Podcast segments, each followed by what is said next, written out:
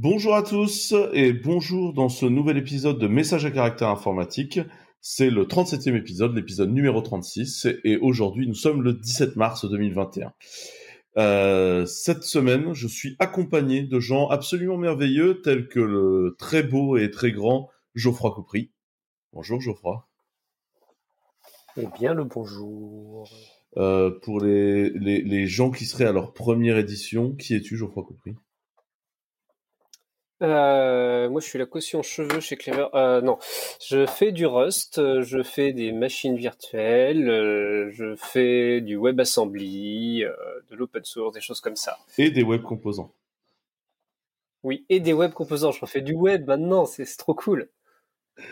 Nous avons également euh, Marc-Antoine Perrenou. Marc-Antoine Perrenou, bonjour. Et qui es-tu? Bonjour, euh, moi du coup bah, je fais partie des créateurs de Clever Cloud, je suis là depuis le début.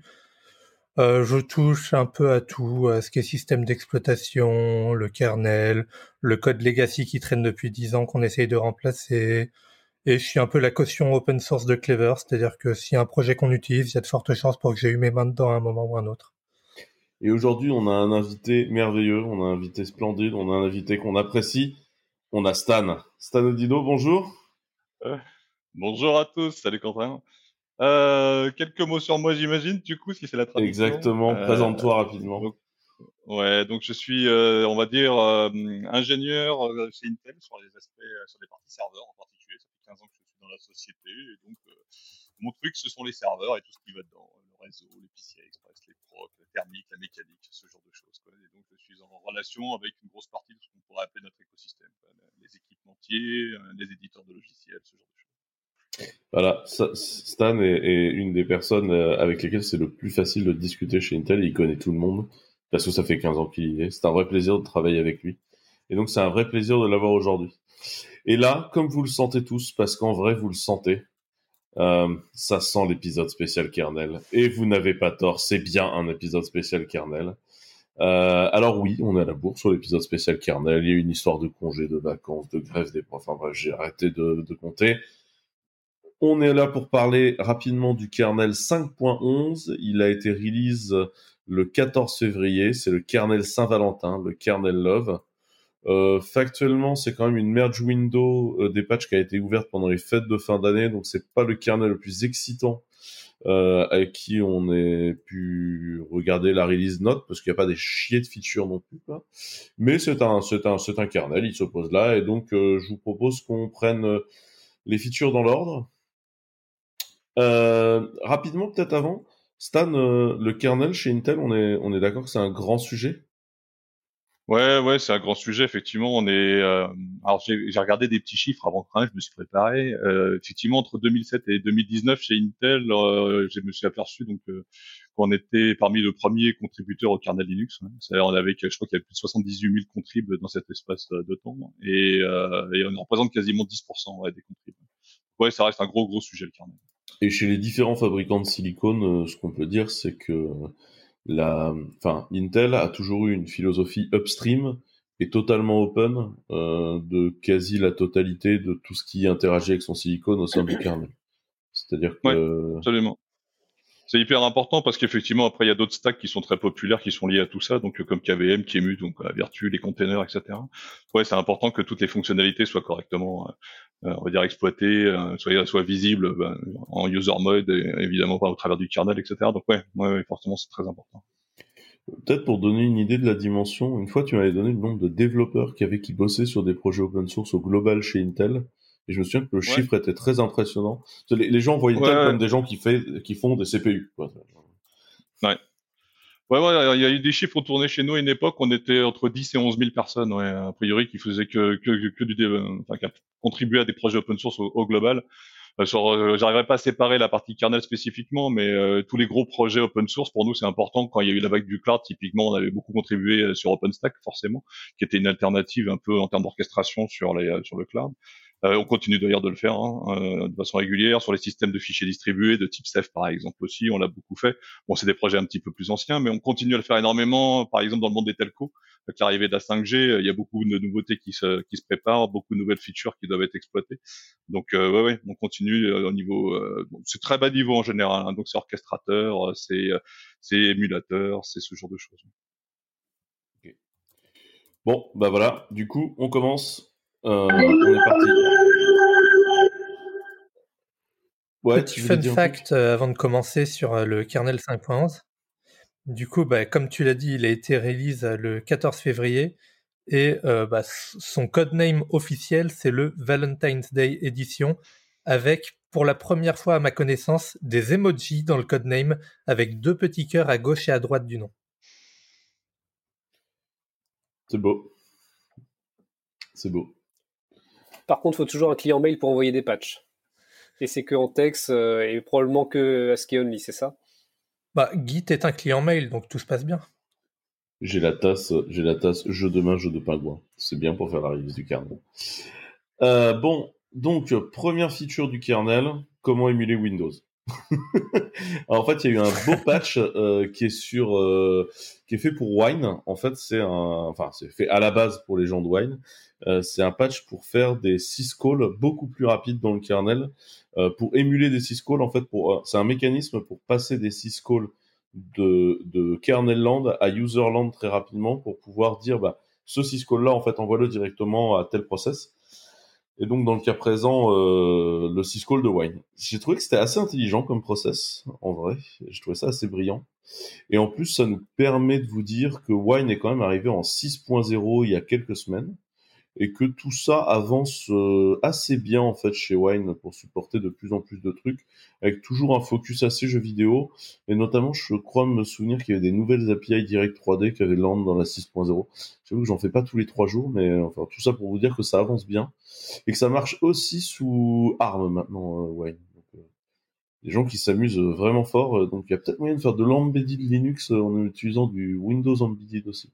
Voilà. Ça vous, ça vous arrache une, une vision, ce truc-là, ou pas du tout?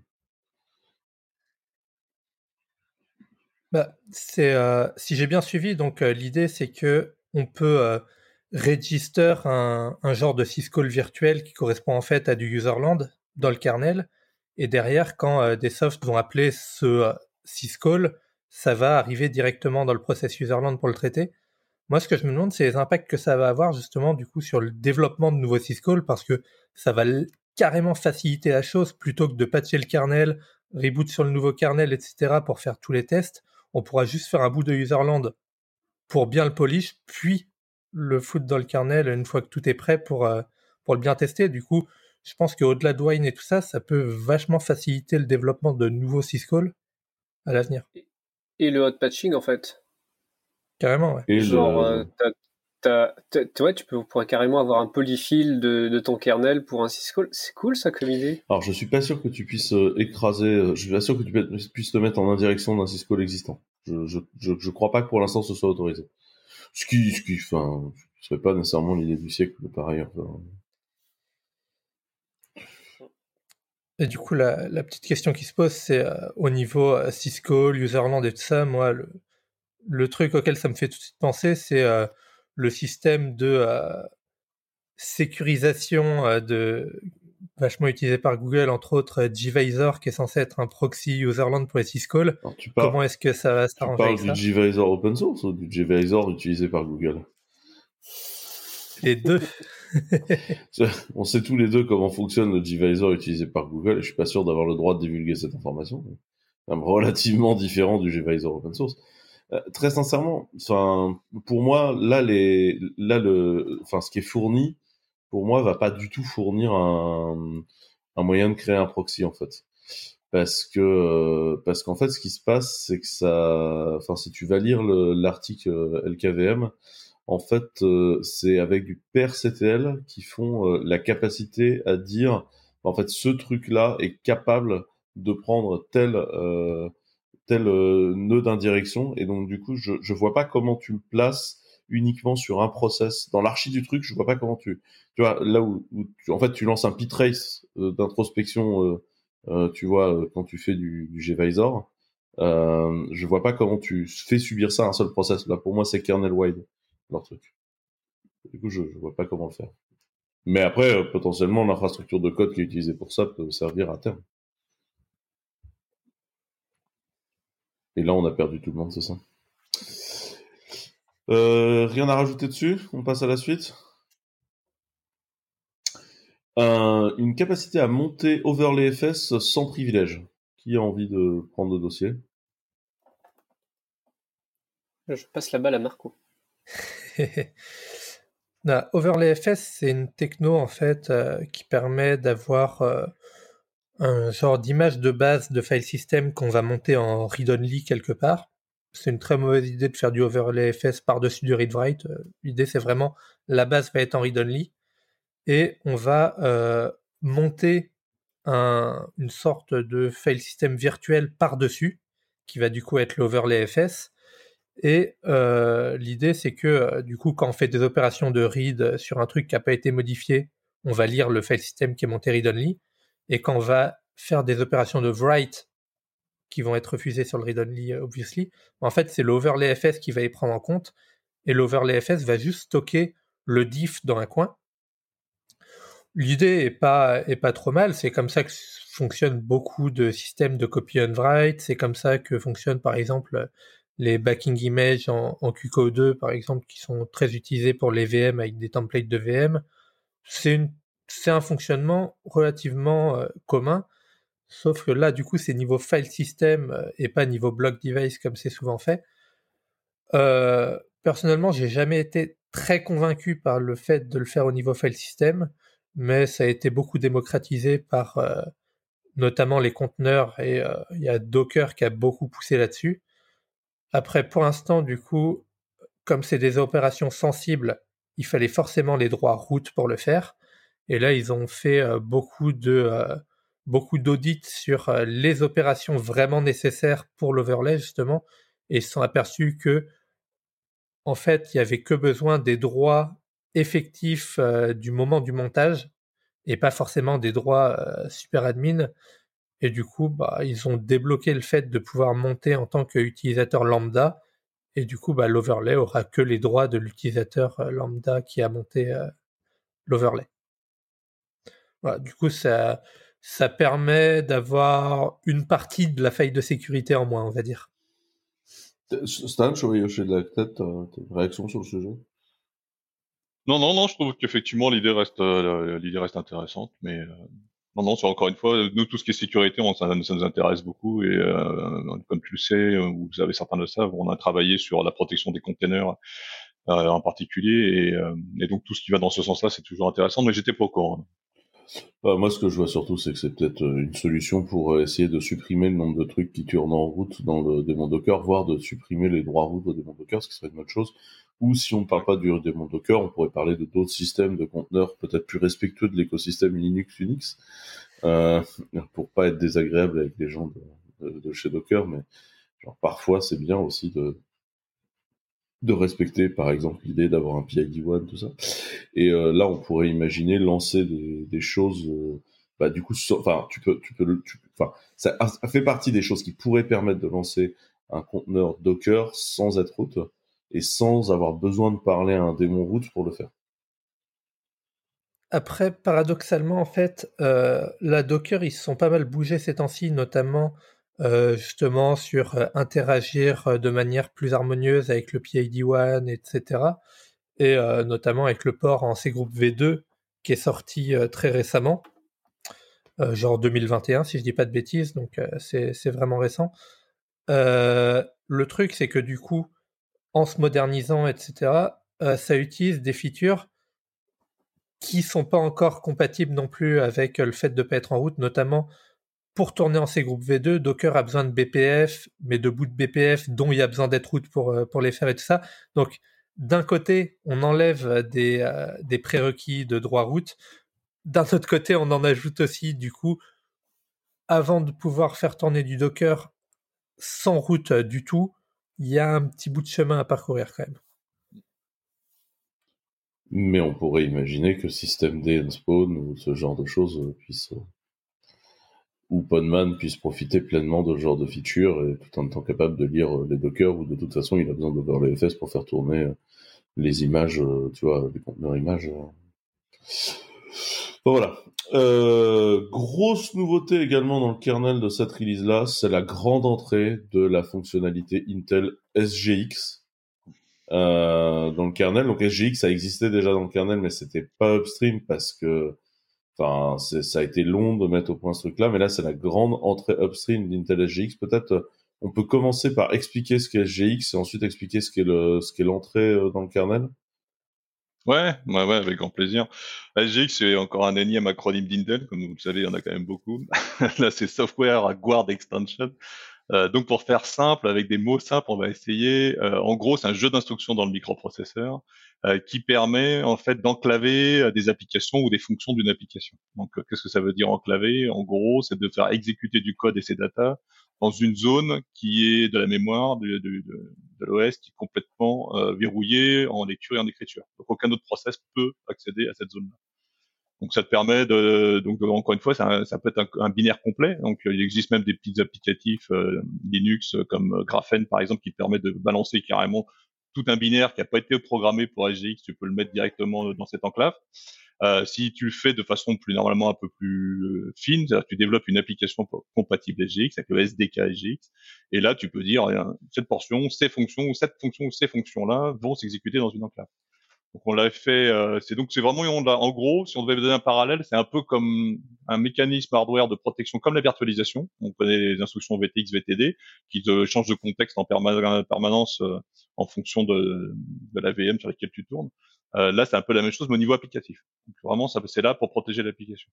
Donc ça vient avec beaucoup, beaucoup de fonctionnalités. Je ne vais pas entrer dans tout le détail, mais pour donner une petite idée, ou vous donner une petite idée, ce qui est intéressant, je trouve, dans les GX, non seulement ça permet donc encore une fois de faire fonctionner une application ou une fonction dans une enclave, mais surtout c'est qu'on a toute une gestion de, qui va autour de ça en termes d'attestation en particulier. Ça veut dire que lorsqu'une enclave se lance euh, la première fois, si on fait le chemin complètement et jusqu'au bout, on peut aller d'abord, enfin l'ordinateur va se dire, tiens, j'envoie un identifiant unique, ce qu'on appelle un EPID, au serveur d'Intel, et puis Intel va dire, ah, oui, oui, c'est bon, ce serveur est compatible Intel, quoi. Et, enfin, et valide Intel, compliant. Euh, ensuite, ça rajoute un petit bout à la signature. L'application, du coup, va aller voir un éditeur, si tu fais, euh, si tu si es un éditeur, la plupart évidemment. Euh, et cet éditeur-là va dire, tiens, voici ma signature. Et ensuite, l'éditeur va se synchroniser avec le serveur d'Intel et va dire, ouais, ok, on est tous d'accord, cette enclave, elle est valide, cette application, elle a le droit de tourner, elle est légitime. Et donc du coup, euh, enfin ça c'est dans le cas où tout se passe bien évidemment. Si du coup euh, il y a quelque chose qui mismatch, on peut faire du coup euh, révoquer le truc et empêcher que l'enclave fonctionne, ce qui peut être pas mal aussi, surtout si il y a, un piratage ou un hack, un hack en cours. et donc du coup, tu peux dire à tout moment, bah, cette enclave est légitime ou pas légitime, et tu peux, tu peux en fait killer l'application si c'est nécessaire ou la laisser tourner bien entendu. Donc c'est assez, nous on est plutôt content parce que pour la petite anecdote, euh, me faire monter, euh, upstreamer euh, tout ce qu'on faisait autour des GX et en particulier le driver SGX dans le kernel Linux. Pour la petite anecdote, on en était à la 41e code review tout de même il y a plein de raisons, hein, pas que techniques d'ailleurs, qui faisaient que c'était repoussé. Euh, on a eu quelqu'un qui dirait quelques déboires sur les microprocesseurs qui étaient bien connus euh, il n'y a pas si longtemps que ça. Donc les gens étaient un peu occupés à autre chose. Et, euh, mais, mais donc il y a même une joke que j'ai vu que le, gars qui a poussé ça la dernière fois, il a dit plus qu'une, on était à 42, donc ça aurait été parfait. Mais mais en fait, oui, c'était ça fait un moment qu'on pousse. Hein. On était à la révision 38, si je dis pas de bêtises, au mois de septembre dernier, le code review, tu vois. Et donc là, on est enfin dans le kernel 5.11. Alors, euh, on en a parlé un petit peu à part aussi, c'est que hum, ça vient aussi à un moment où on a une nouvelle génération de pros qui vont qui va supporter euh, ces enclaves, mais surtout des enclaves beaucoup plus grosses que ce qu'on supporte aujourd'hui. Aujourd'hui, c'est des petits procs, des petits 4 cœurs, 8 cœurs, hein, qui font des enclaves de 128 MB, 256 MB. Là, on parle d'enclaves de, plusieurs gigas, voire dizaines de gigas. Donc, on pourra mettre de la grosse appli, quoi, dans des enclaves. Ah, ok. Donc, effectivement, ça change un peu la donne, en fait. Ah oui, là c'est un, saut quantique en termes d'espace de, travail et de nombre de cœurs auxquels tu accèdes, c'est pareil. Je peux pas donner encore de chiffres parce que le processeur ça annoncé bientôt, euh, processeur serveur. Euh, je crois que ça a été, ça a été donné, hein, son petit nom de code c'est Ice Lake, un nouveau Xeon. Euh, on va voir euh, aujourd'hui, tu avais droit à maximum, je crois c'était 8 cœurs pour, pour, le processeur le plus gros, et là on va passer à plusieurs dizaines de cœurs et plusieurs dizaines de gigas pour les enclaves en fait, vous allez pousser, parce qu'à la base, c'était une feature qui avait été pensée un peu DRM, signature numérique, ce genre de choses, sur le laptop utilisateur et là vous le poussez serveur en fait. Ouais, très, très bien vu. effectivement, il y a eu plein d'usages. En fait, euh, on a on a GX, on l'a pensé en plusieurs années. En fait, c'était sorti en 2015 quand même. Hein, la techno est pas nouvelle. On a, on l'a mis entre guillemets dans les mondes du serveur entrée de gamme, ce qu'on appelle chez nous les Xeon E. C'est des petits processeurs de 4, 6, 8, 8, 8 cœurs. C'était surtout pour pouvoir entre guillemets se faire étrier au niveau sécurité. C'était clair, c'était, c'était compris. Donc au début, on a fait effectivement. C'est bien passé d'ailleurs. Il y a eu deux trois dossiers quand même sur GX. Alors, bah, alors ça, c'est mon point sur la sécu. Chacun a son point. Je pense qu'en façon, comme on sait à peu près tous que rien n'est infaillible, je pense que mon, de mon point de vue dans la sécu, ce qui est le plus important, c'est qu'il y ait quelqu'un derrière qui maintienne le truc et qui corrige vite. Quoi. Et, et, et, idéalement avant que tout le monde soit au courant. Donc c'est ce qu'on essaye de faire, euh, même avec là, avec toutes ces variantes qui continuent euh, sans fin. Euh, donc ouais, effectivement, je dis que c'est fait casser deux trois fois, même plusieurs fois, mais on a eu pas mal de bons retours de, de, de la part de grosses sociétés, de, bah, des classiques Gafa, mais pas que. Euh, et, euh, et c'était assez largement adopté hein, pour la petite anecdote. Et d'ailleurs, j'ai une petite pensée pour eux. C'est pas dire que moi, mais j'ai quand même bien activement participé au support des GX, enfin, de, oui, du support des GX chez OVH. Euh, chez OVH, ils ont une offre SGX, euh, et en France, à ma connaissance, c'est le seul, voire même peut-être au niveau européen. Après, ce sont les gros GAFA qui, qui, qui l'utilisent. Donc ouais, c'est euh... ça, ça, ça, fonctionne plutôt bien. Hein. On a plein d'éditeurs, plein de logiciels, et aujourd'hui, comme tu disais, pour revenir à ta question, ouais, effectivement, c'était du one-time password, c'était de la gestion de DRM, c'était des choses comme ça qui étaient stockées dans cette enclave pour pas pour éviter que ce soit trop facilement euh, attaqué et euh, enfin en tout cas rajouter un niveau de difficulté on va dire. Et, euh, et, et, en fait quand on en a parlé moi j'en avais parlé euh, déjà il y a quatre ans ou cinq ans à des banques ils avaient déjà tout de suite imaginé plein de choses des sessions TLS entièrement d'enclave à enclave. Donc imagine une enclave démarrée sur un serveur une enclave démarrée sur un autre et ça cause directement d'enclave à enclave. Donc en termes de difficulté c'est quand même plutôt sympa. Il y a des boîtes comme Scone par exemple qui font que ça. Ils te disent tiens ton même cache D il est pas il n'est pas TLS, bah pas de souci, nous on te rajoute euh, l'option TLS euh, via des enclaves directement sur euh, sur ton même page. Il y a, il y a plein de petites choses qui sont faites. Il y a des, beaucoup de gens créatifs hein, là-dessus, du, du, KMS par exemple. Beaucoup de KMS software commencent à passer à SGX. Euh, il y a une boîte française que j'adore vraiment beaucoup, c'est Cosmian. ils font du chiffrement homomorphique entièrement dans du. Euh, T'as déjà vu ou entendu? Euh, non, c'est des, des, boîtes qui font du, voilà, du ah, chiffrement homomorphique. On peut expliquer aux gens ce qu'est le chiffrement homomorphique, hein, parce que genre là, je pense qu'on a largué une partie idée, des gens. Geoffroy, tu, tu ah, veux nous faire le plaisir ou... C'est de la donnée chiffrée sur laquelle on peut faire des opérations. Genre, tu peux prendre deux bouts de données chiffrées et les additionner, et tu sais que ça va te donner la donnée chiffrée du résultat de l'addition euh, de ce qui est en dessous. Ouais. Ça, ça, permet de faire des calculs, de la recherche, des choses comme ça, et euh, il y a plein. Sans déchiffrer les données, ouais. Sans déchiffrer, voilà. Ouais. Et, en euh, France, il y a beaucoup de projets autour de ça d'ailleurs. Hein. On est plutôt très bon hein, sur, sur, dans ce domaine-là. Et euh, par ailleurs, il y a un autre truc autour d'SGX, c'est qu'il y a des très très bonnes crates en Rust pour faire du SGX. Et du coup, il y a moyen de faire des choses vraiment vraiment drôles.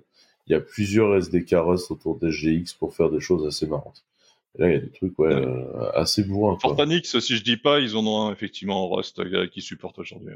Ouais, il y a Fortanix qu'on a un gros, et il y en a d'autres qui sont vraiment cool, avec des systèmes de Protected File System euh, rewrappés, c'est celui que vous fournissez vous, enfin, c'est cool. Ouais, ouais, il y a eu plein, plein de choses. Il y a eu MySQL qui a été, qui a été retouché en SGX. Il y a, je crois qu'il y a des gens aussi qui arrivent à repasser du Nginx. Il y a, non, non, il y a beaucoup, beaucoup d'initiatives. Ouais, et je pense que ça va s'accélérer franchement avec comme ça va se généraliser sur les gros procs. Du coup, on va retrouver ça plus fréquemment, quoi, ce qui est plutôt pas mal pour, la sécu. Ouais, il y a des systèmes aussi de gestion de la randomisation euh, qui sont gérés dans SGX aussi, pour de bonnes idées. Bon. que je me penche sur est-ce qu'il y a une euh, raison d'être d'une offre SGX. Euh, point suivant, l'ami BetterFS. De toute façon, il se passe toujours des choses chez BetterFS. Toujours. Euh, BetterFS, est-ce que je fais encore un? Yet another rappel sur ce qu'est BetterFS Ouais. BetterFS, c'est un, un système de fichiers.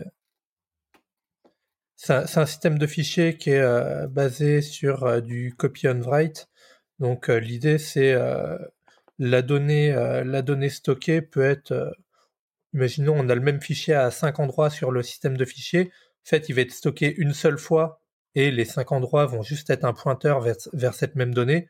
Et à partir du moment où on va la, modifier à un des endroits. Là, ça va effectivement faire une copie pour pouvoir modifier cette copie. Donc l'idée, c'est c'est beaucoup de gains de place parce que ça va détecter les données dupliquées pour en garder une seule copie et, et dupliquer effectivement la donnée qu'à partir du moment où on va la modifier. Ça permet de faire des backups de manière très simple parce que faire un snapshot de l'état actuel du système, c'est juste prendre un pointeur vers l'état actuel. Du coup, c'est une opération atomique. C'est il peut pas y avoir une modification qui est faite pendant ce temps et tout ça qui va corrompre les données. Là, faire un snapshot, c'est euh, instantané et derrière, ça va juste euh, copier les données qui vont être modifiées. Donc, ça, ça a plein d'avantages euh, pour ce genre d'utilisation notamment. Et alors là, dans, dans la version 5.11 du kernel, euh, dans les nouveautés BetterFS, il y a euh, la suite de quelque chose qu'on dont on avait parlé la dernière fois. C'est euh, en interne de BetterFS, ils avaient réécrit pas mal de primitives de locking, donc les... tout ce qui est mutex, sémaphore et tout ça pour éviter les accès concurrents à de la donnée qui ne doit pas être accédée de façon concurrente. Et ils avaient pas mal de mécanismes maison, notamment parce que euh, c'était développé en, en standalone par Oracle à la base, puis ça a été intégré au noyau et euh, progressivement ils harmonisent avec ce qui existe dans le noyau, mais il y a encore des restes de trucs euh, maison de chez Oracle. Et là, notamment, du coup, sur les primitives de locking, ils ont fini de passer sur le gros point d'architecture de BetterFS ça y est, maintenant ça utilise les trucs du kernel. Euh, et du coup, ça a boosté les perfs euh, de façon assez significative. À côté de ça, ils ont aussi euh, un autre gain de perf, c'est BetterFS, comme la plupart des file systems maintenant, supportent les XATTR, donc les attributs étendus. C'est concrètement des métadatas qu'on peut, qu'on peut greffer sur les fichiers pour des raisons euh, historiques, ça les chargeait automatiquement dès que ça accédait à, au fichier. Et là, maintenant, c'est chargé de façon euh, lazy. Donc, c'est chargé que quand il y en a besoin. Et donc, sur des opérations, notamment de maintenance du file system et tout ça, où il n'y a pas besoin d'accéder à ces métadatas-là, elles sont plus chargées, du coup. Pareil, euh, nouveau gain de perf. Et euh, la troisième nouveauté BetterFS du 5.11, c'est euh, au niveau, bah, quand ton file system il est corrompu, c'est ce que je ne vous souhaite pas et ce qui arrive de moins en moins. Ça arrivait pas mal à BetterFS il y a 5-6 ans de ça, quand c'était pas encore tout à fait sec. Mais là, c'est, maintenant c'est, anecdotique quand ça se passe, mais bah, quand ça arrive, t'as bien envie de récupérer tes données quand même. J'aime bien parce que le mec qui vous dit ça est quand même un mec qui régulièrement décide de tourner sur la version master du kernel et donc monte son file system avec une version master du file system et donc des fois il te dit ah tiens ça a déconné. oui effectivement. c'est pas c'est pas arrivé depuis plusieurs années justement donc c'est encourageant. et euh, et ouais du coup euh, ils ont ajouté deux nouvelles options euh, pour ignorer certains types d'erreurs, notamment euh, bah, ignorer euh, les erreurs de checksum sur du, sur du file system corrompu. Tu préfères pouvoir accéder à de la donnée dont le file system te dit ouais mais c'est pas le bon checksum que j'ai plutôt que de pas pouvoir y accéder du tout. Donc tu peux bypass le check euh, de checksum et il y a un autre bypass de d'intégrité de l'arborescence en gros que tu peux bypass aussi maintenant ce qui permet, euh, ce qui permet de pouvoir récupérer un peu plus de données euh, qu'avant de manière, euh, de manière assez simple. Sachant que, par exemple, quand tu regardes la manière dont, dont EXT4 gère ce genre de problème, EXT4, c'est là, il y a de la donnée, je ne sais pas quoi en faire parce que mes métadatas sont corrompus. Il te les fout dans le dossier lost plus found avec un nom totalement ésotérique et c'est à toi de te débrouiller en mode c'est ce type de fichier, c'est ce contenu, ouais, ça doit correspondre à cette lib là ou ça doit correspondre à ce fichier texte là. EXT4, c'est très YOLO comme approche à ce niveau-là. Donc, on peut se dire, ouais, ça a l'air chelou euh, ce que fait BTRFS, mais en fait, euh, c'est plutôt pas mal la manière dont il le gère euh, par rapport à ce qui est fait dans d'autres file systems. Voilà, voilà. On se fait un détour rapide vu qu'il y a euh, une petite fonctionnalité euh, que je n'ai pas compris au début de réexporter, réexporter les, les, NFS. Donc NFS, le Network File System, qui permet euh, historiquement de monter des fichiers sur le réseau. Là, tu peux en fait réexporter un, un, un, NFS que tu as monté, donc qui est pas chez toi, qui est, qui est, qui est, qui est un, qui est un distant NFS. Tu peux le réexporter. Au début, j'ai pas compris quel était l'intérêt. Et en fait, euh, l'intérêt dans la dernière ligne, c'est de dire. Je pensais que tu avais pas de relais. En fait, euh, alors, petit. Euh, c'est plusieurs. Il y a plusieurs composants, en fait. Il y a, dans le kernel, il y a un serveur NFS euh, qui, euh, qui, peut, euh, qui peut servir principalement au local d'une machine pour faire du NFS en local. Lui, ça peut paraître un peu bizarre, mais pour des VM ou autre, ça peut servir. et en fait, là, ce qui se passe, c'est le grand intérêt du réexport NFS, c'est sur la machine, je vais monter un NFS distant qui va être réexporté par le serveur NFS du kernel oui, mais pourquoi? Parce qu'il y a des applications euh, qui ne supportent pas forcément toutes les versions du protocole NFS. Notamment, il y a pas mal d'applications qui ne supportent que NFS v3. Et imaginons le serveur distant pour des raisons de sécurité, par exemple d'ACL, de droit et compagnie, fait du NFS v4. Eh ben, la machine va pouvoir monter le NFS v4 et réexporter via le serveur NFS du kernel en NFS v3 pour les applications qui supporteraient que le v3. Et juste pour dire aux ça gens, permet d'avoir la migration NFS v3 v4 en vrai c'est, enfin c'est un peu la même en liste que cette histoire de Python 2 Python 3 quoi. C'est c'est c'est pas une migration qui se fait dans la douceur et la bonne humeur et tout le monde est heureux quoi. C'est, franchement c'est c'est la pénibilité ultime Et notamment on avait parlé la dernière fois que maintenant dans NFS v4 il y a des supports des euh, des métadatas spécifiques au LSM, donc euh, Linux Security Module type SLUnix et compagnie. Euh, et du coup, maintenant, il peut y avoir un serveur distant qui fait du NFS v4 avec plusieurs options de sécurité, des attributs étendus SE-Linux et autres de stocker pour les fichiers. La machine va monter du coup un NFS v4, va manipuler euh, les droits et tout ça via du SE-Linux pour autoriser les différentes actions et réexporter en NFS euh, v3 que la partie, euh, que la partie autorisée vers une application. Du coup, tu as euh, la flexibilité NFS v3 avec la sécurité apportée par NFS v4 et tu es content. rapidement, sinon dans le kernel, on a une flopée de nouvelles cartes graphiques qui débarquent de chez AMD. la Van Gogh, la Green Sardine et la Cavenfish, mais également dans les nouveaux hardware graphiques de supporter, il y a la Intel DG1 qui est juste en lancement et du coup euh, on se dit bah cool. Euh, alors d'abord peut-être est-ce que tu peux nous expliquer Stan ce qu'est DG1 Ouais, euh, DG1, c'est on va dire une nouvelle génération de, de graphiques chez Intel. Hein. On avait euh, historiquement des, des, des, des, GPU qui étaient connus pour pas être hyper hyper hyper performants, qui étaient bien, pas chers, qu'on retrouvait partout. On a une, je crois qu'on est toujours, alors ça fait rire, hein, mais donc on est toujours numéro un de la part de marché du GPU intégré.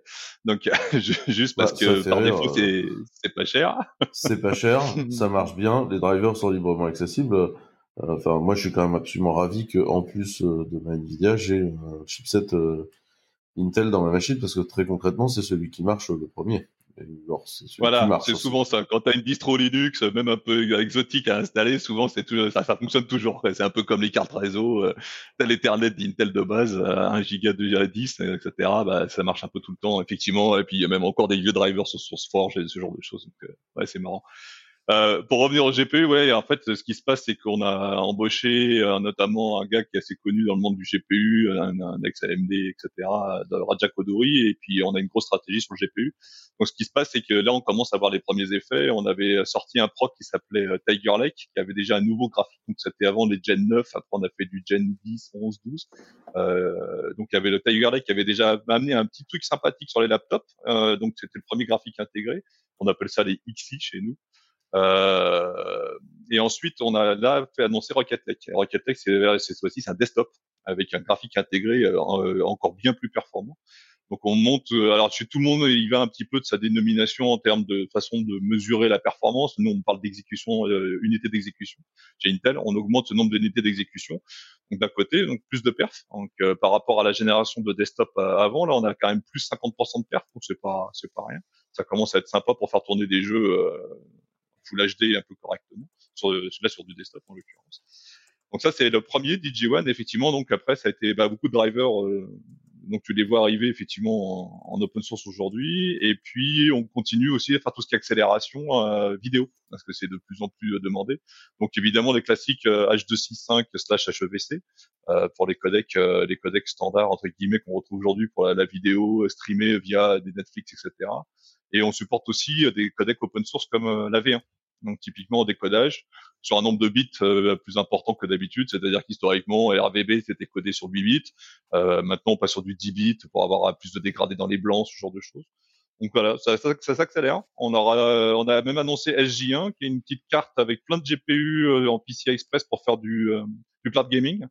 typiquement, on a déjà des, des, éditeurs en Asie qui sont très portés là-dessus, donc qui, carrément on a des, des OS Android qui tournent sur sur des, des, processeurs x86 et qui vont afficher des jeux euh, avec accélération graphique et qui vont être streamés ensuite euh, bah, sur n'importe quel device à l'extérieur. Et puis bah, ça, ça va s'accélérer. Toute cette année, vous allez voir des, nouveaux, des nouveaux GPU de plus en plus performants. Et puis l'apothéose, ce sera le gros euh, super méga GPU qu'on appelle Ponte Vecchio pour l'année prochaine, début d'année prochaine. Euh, qui lui, euh, qui sera le, gros, gros, gros GPU euh, flagship d'Intel, un peu pour le plutôt entreprise data center, quoi. Hein. Ça va être HPC, AI, ce genre de choses. Et sur la partie HPC AI, la, la barrière d'entrée CUDA, c'est quelque chose que vous avez une idée pour pour la contourner ou pas du tout? Alors, euh, contourner, ouais, d'une certaine façon, mais même sans vouloir vraiment la contourner. En gros, on a une grosse initiative qui s'appelle One API avec un langage de programmation qui s'appelle DPC++. Donc, on est en train de reprendre tous nos compilos, toutes nos librairies, etc. Et puis, on fait une initiative open source, en fait, euh, autour de ça. Donc on aura des nouveaux compilos, enfin c'est déjà disponible en fait aujourd'hui. Et euh, par rapport à CUDA, typiquement, euh, donc on va bah, préconiser euh, en fait le langage DPC++ au lieu du CUDA. Et on a même des logiciels déjà aujourd'hui qu'on appelle Compatibility Tool qui permettent de faire une migration d'un code CUDA à un code DPC++ aujourd'hui. Ouais. Donc là, ce qui est amusant parce qu'on a lancé ça il y a quoi? Il y a un an, un an et demi à peu près de mémoire. Et aujourd'hui, AMD a déjà a déjà dit oui, ils vont s'y mettre aussi dessus. Donc les GPU AMD sont compatibles. Et euh, pour les GPU Nvidia, il y a déjà des plein de sociétés qui se sont positionnées pour pouvoir euh, transformer du code CUDA en, en code DPC++. Donc après côté Nvidia, il faudra leur poser la question si un jour ils veulent s'y mettre euh, de façon transparente et tout ça. Mais, mais en tout cas, voilà, on essaie d'uniformiser parce que l'avantage c'est que DPC++ et tout ce qui va derrière, c'est que c'est agnostique entre guillemets côté hardware, c'est-à-dire que tout le monde peut y mettre son support d'accélérateur, que tu sois une puce DI, que tu sois une, carte réseau, que tu sois un GPU, que tu sois ce que tu veux, euh, même un FPGA avec une IP particulière, euh, tout ça, ça peut être réinterfacé dans TPC++. Donc c'est une base de SQL, etc. On pourra reparler plus en détail un jour, mais voilà, on essaie d'uniformiser tout ça pour qu'il n'y ait plus qu'un seul standard, et que ce soit open. Quoi. En tout cas, euh, grosse, grosse arrivée euh, chez vous là-dessus. Je trouve que c'est bien. Ça va mettre un peu d'énervement dans le marché qu'on avait besoin. Ouais, c'est le, le, but. Ouais. Bon, euh, un spécial épisode kernel ne serait pas son épisode kernel sans la partie IPOL IO Hearing avec Geoffroy qui nous explique combien les applications vont aller plus vite. C'est ça. Euh, bah là, c'est une petite mise à jour de IPOL, euh, enfin de, du Syscall IPOL T-Weight.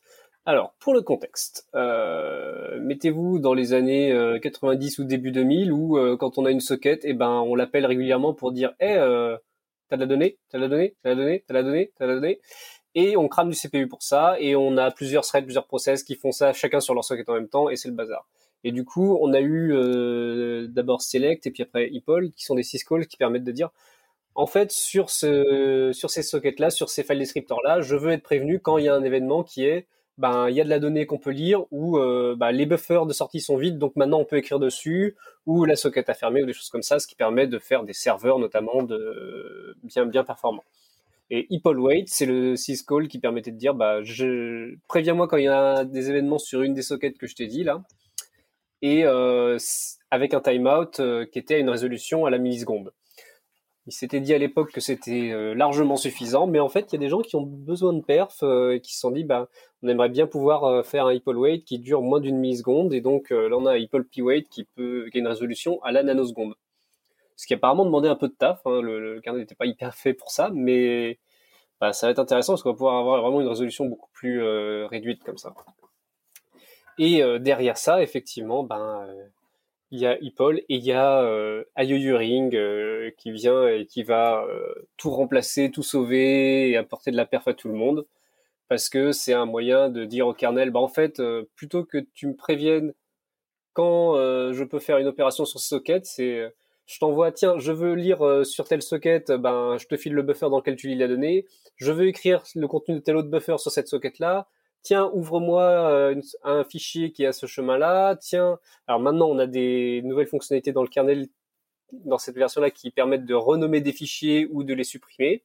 Donc on peut faire ce genre d'opération-là, et en fait on met toutes ces opérations dans une queue, puis on envoie ça au kernel et il dit bah vas-y, préviens-moi quand c'est fini, voilà. Et, euh, notamment on peut avoir des, des suites d'opérations, par exemple. On fait euh, un connect d'une socket et puis on fait un link avec l'opération suivante qui va être écrit le contenu de ce buffer. Et du coup, si la première opération est passée, eh ben on va, on va passer la seconde aussi en même temps. Et tout ça, sera fait en un seul syscall. C'est-à-dire que du point de vue du, soft, euh, on n'a pas à, à, faire une série d'opérations, c'est le kernel qui va faire tout ça d'un coup. Et dans la queue de retour, on aura s'il y a eu une erreur ou pas, on aura eu euh, les retours des opérations, etc. Et ça, ça niveau perf, ça, ça pulse bien, ouais. Donc c'est ce qui est intéressant avec IOU Ring et ce qu'on voit en fait à chaque épisode kernel, c'est que au fur et à mesure, plein plein plein de syscalls, plein de nouvelles features sont en train de passer en opération euh, IOU Ring. C'est-à-dire qu'on peut les appeler normalement comme comme avant, mais on peut aussi en faire des opérations qui peuvent être batch comme ça. Quoi si je dis pas de bêtises, en plus maintenant on peut faire carrément des, des syscalls dans IO Ring, du coup euh, en... on que direct un batch de syscalls en appelant juste une fois IO Ring et du coup ça fait beaucoup moins de context switch et ça rend les syscalls asynchrones finalement. C'est ça. Mm. C'est ça, c'est préviens-moi quand ces syscalls seront faits et il y a une queue et t'as as une queue d'entrée et t'as une queue de sortie pour les opérations qui sont finies quoi il y a, y a, un système comme ça, ça a des limites, bien sûr. C'est, euh, tu peux pas avoir 50 millions d'opérations euh, en cours, mais euh, tu peux avoir plusieurs queues euh, selon les process, tu vas, tu des choses comme ça. Donc c'est au final très très flexible en fait. Ouais, nous on est très très fan côté Intel d'IOU Ring, on n'arrête pas de, de, contribuer dessus. On avait pas mal de techno de stockage qui étaient un peu contraintes justement par l'IBIO et toutes les anciennes euh, approches. Et euh, en termes de, de, perf, euh, ouais, ouais, c'est juste impressionnant. On parle de, des Optane ici, c'est ça? Ouais, ouais, la techno 3D Crosspoint qu'on a développé effectivement en, termes de sto. Aujourd'hui, ça a une latence excessivement basse par rapport aux technologies traditionnelles de SSD et c'était pas toujours bien explosé dans le Linux kernel. Et là, en l'occurrence, aujourd'hui, ça permet d'utiliser moins de cœur, ça permet d'avoir plus de perf, d'avoir une latence plus basse, d'avoir un throughput plus élevé. Ça, ça a beaucoup, beaucoup d'avantages sur le stockage les IO. C'est, on parle de, on parle de x2 hein, au minimum, euh, juste en changeant la ligne. C'est, pas rien. Mm. Et si, euh, faut, faut, noter pour, pour les gens qui écoutent, euh, si c'est pas votre tasse de thé d'aller faire des syscalls, pourquoi vous écoutez le podcast kernel par contre je sais pas mais si c'est pas votre tasse de thé d'aller faire des syscalls à la main en fait dans la plupart des langages maintenant tous les trucs à runtime il y a des gens qui sont en train de bosser sur intégrer du IO Uring quelque part c'est tellement intéressant que va y en avoir partout partout partout quoi. Ouais. Dans les DB, il va y en avoir. Euh, pardon, partout, on va, on va récupérer du IO Ça, pour moi, c'est bien. Euh, je vois qu'on l'a pas nécessairement mis dans nos notes de l'épisode, mais puisqu'on est en train de parler des IO, ça me fait penser au réseau.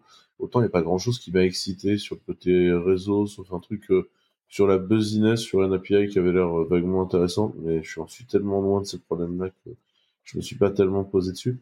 Par contre, enfin, en vrai, on pourrait faire euh, des épisodes spéciaux BPF release. Il y a eu plein de nouveaux trucs dans BPF, comme à chaque fois en fait. Mais il n'y a rien qui ce coup-ci nous a donné envie d'en parler. Mais euh, mais voilà, euh, comme d'hab, il y a eu la livraison de bidule BPF qui ont débarqué. Donc BPF, hein, je vous rappelle, c'est le c'est le, le, système qui permet de faire du networking dans une machine virtuelle intégrée au kernel.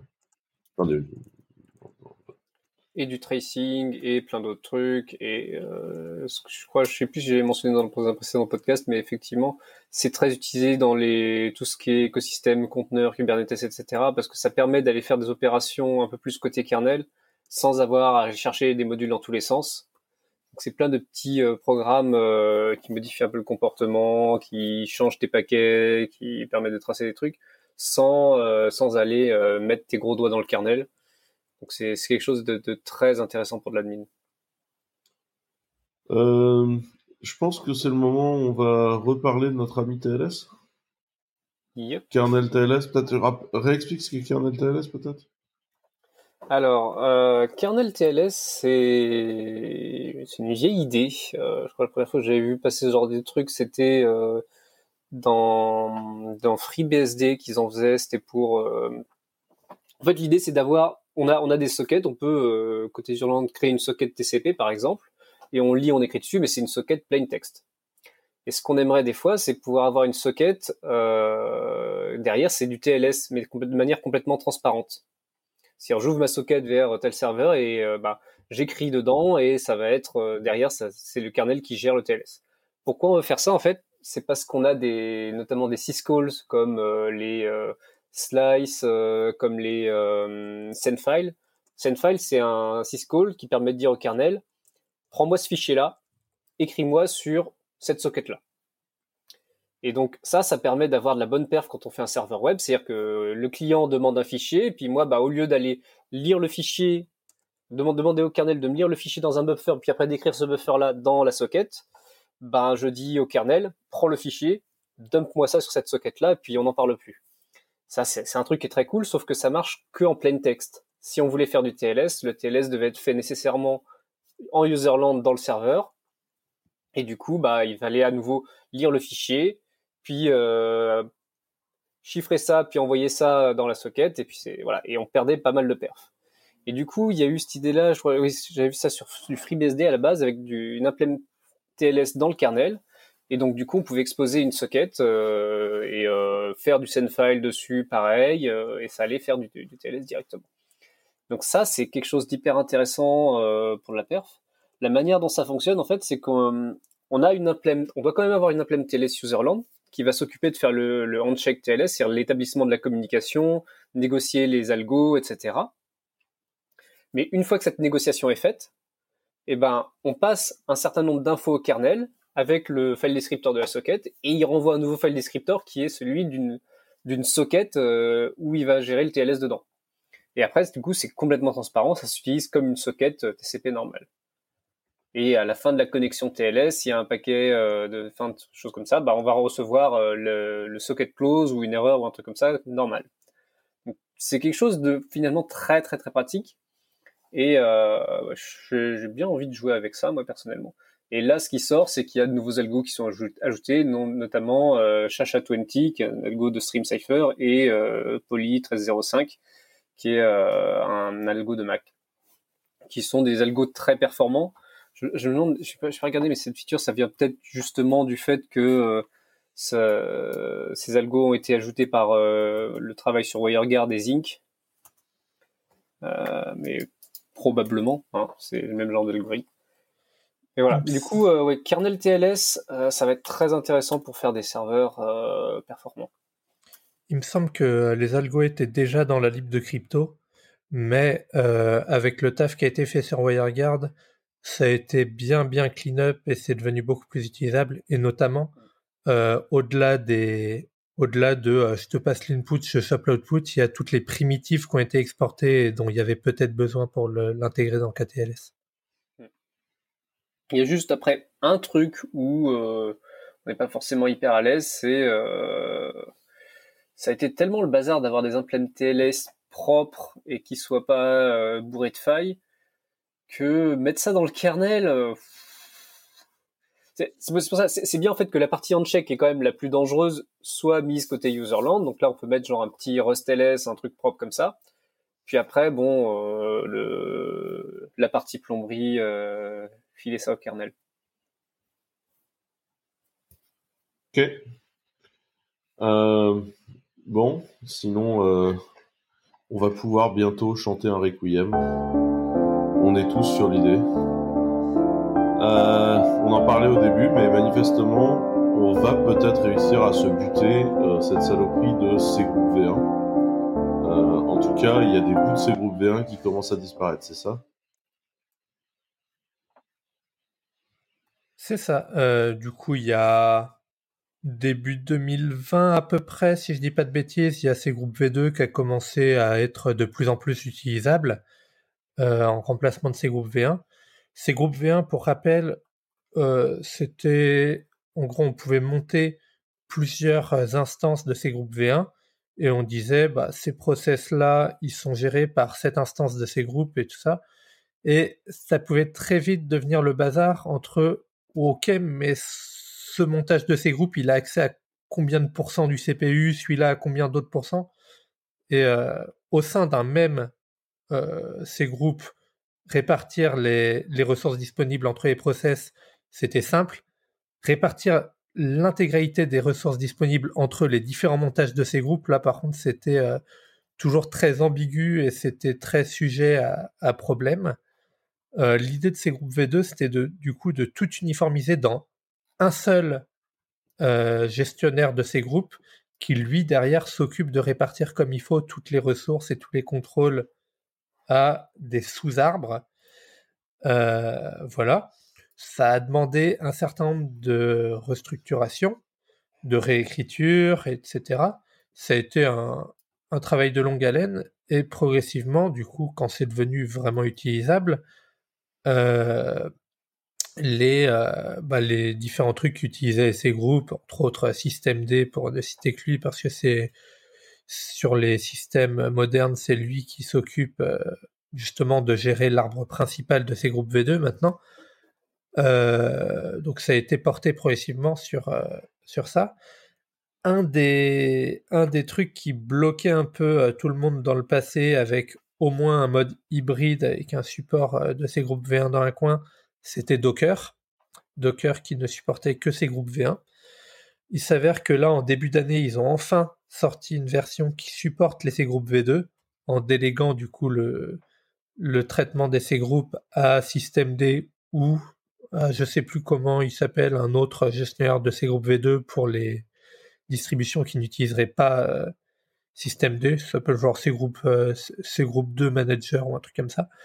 Euh, du coup, maintenant que Docker enfin franchi le pas et n'est plus bloqué en, 2015, euh, on peut commencer à, faire du ménage et à du coup euh, déprécier ces groupes V1.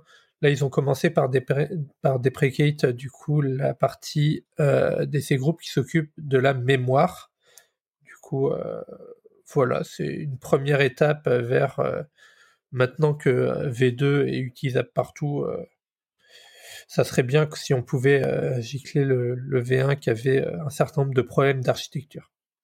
Bah, je pense qu'on est parti pour se taper 6 ou 7 versions du kernel avec du on a des préquétites, euh, tac machin truc dans CGV1. beaucoup plus. beaucoup plus. Ça va être très progressif, je pense. On va arriver là dans la partie un peu plus les machins drôles. donc, AVX 512 FP16. Ils sont jolis, non Ouais, c'est sympathique, c'est très vendeur. Entre les noms de code et ce genre de choses, on fait des trucs sympas chez Intel.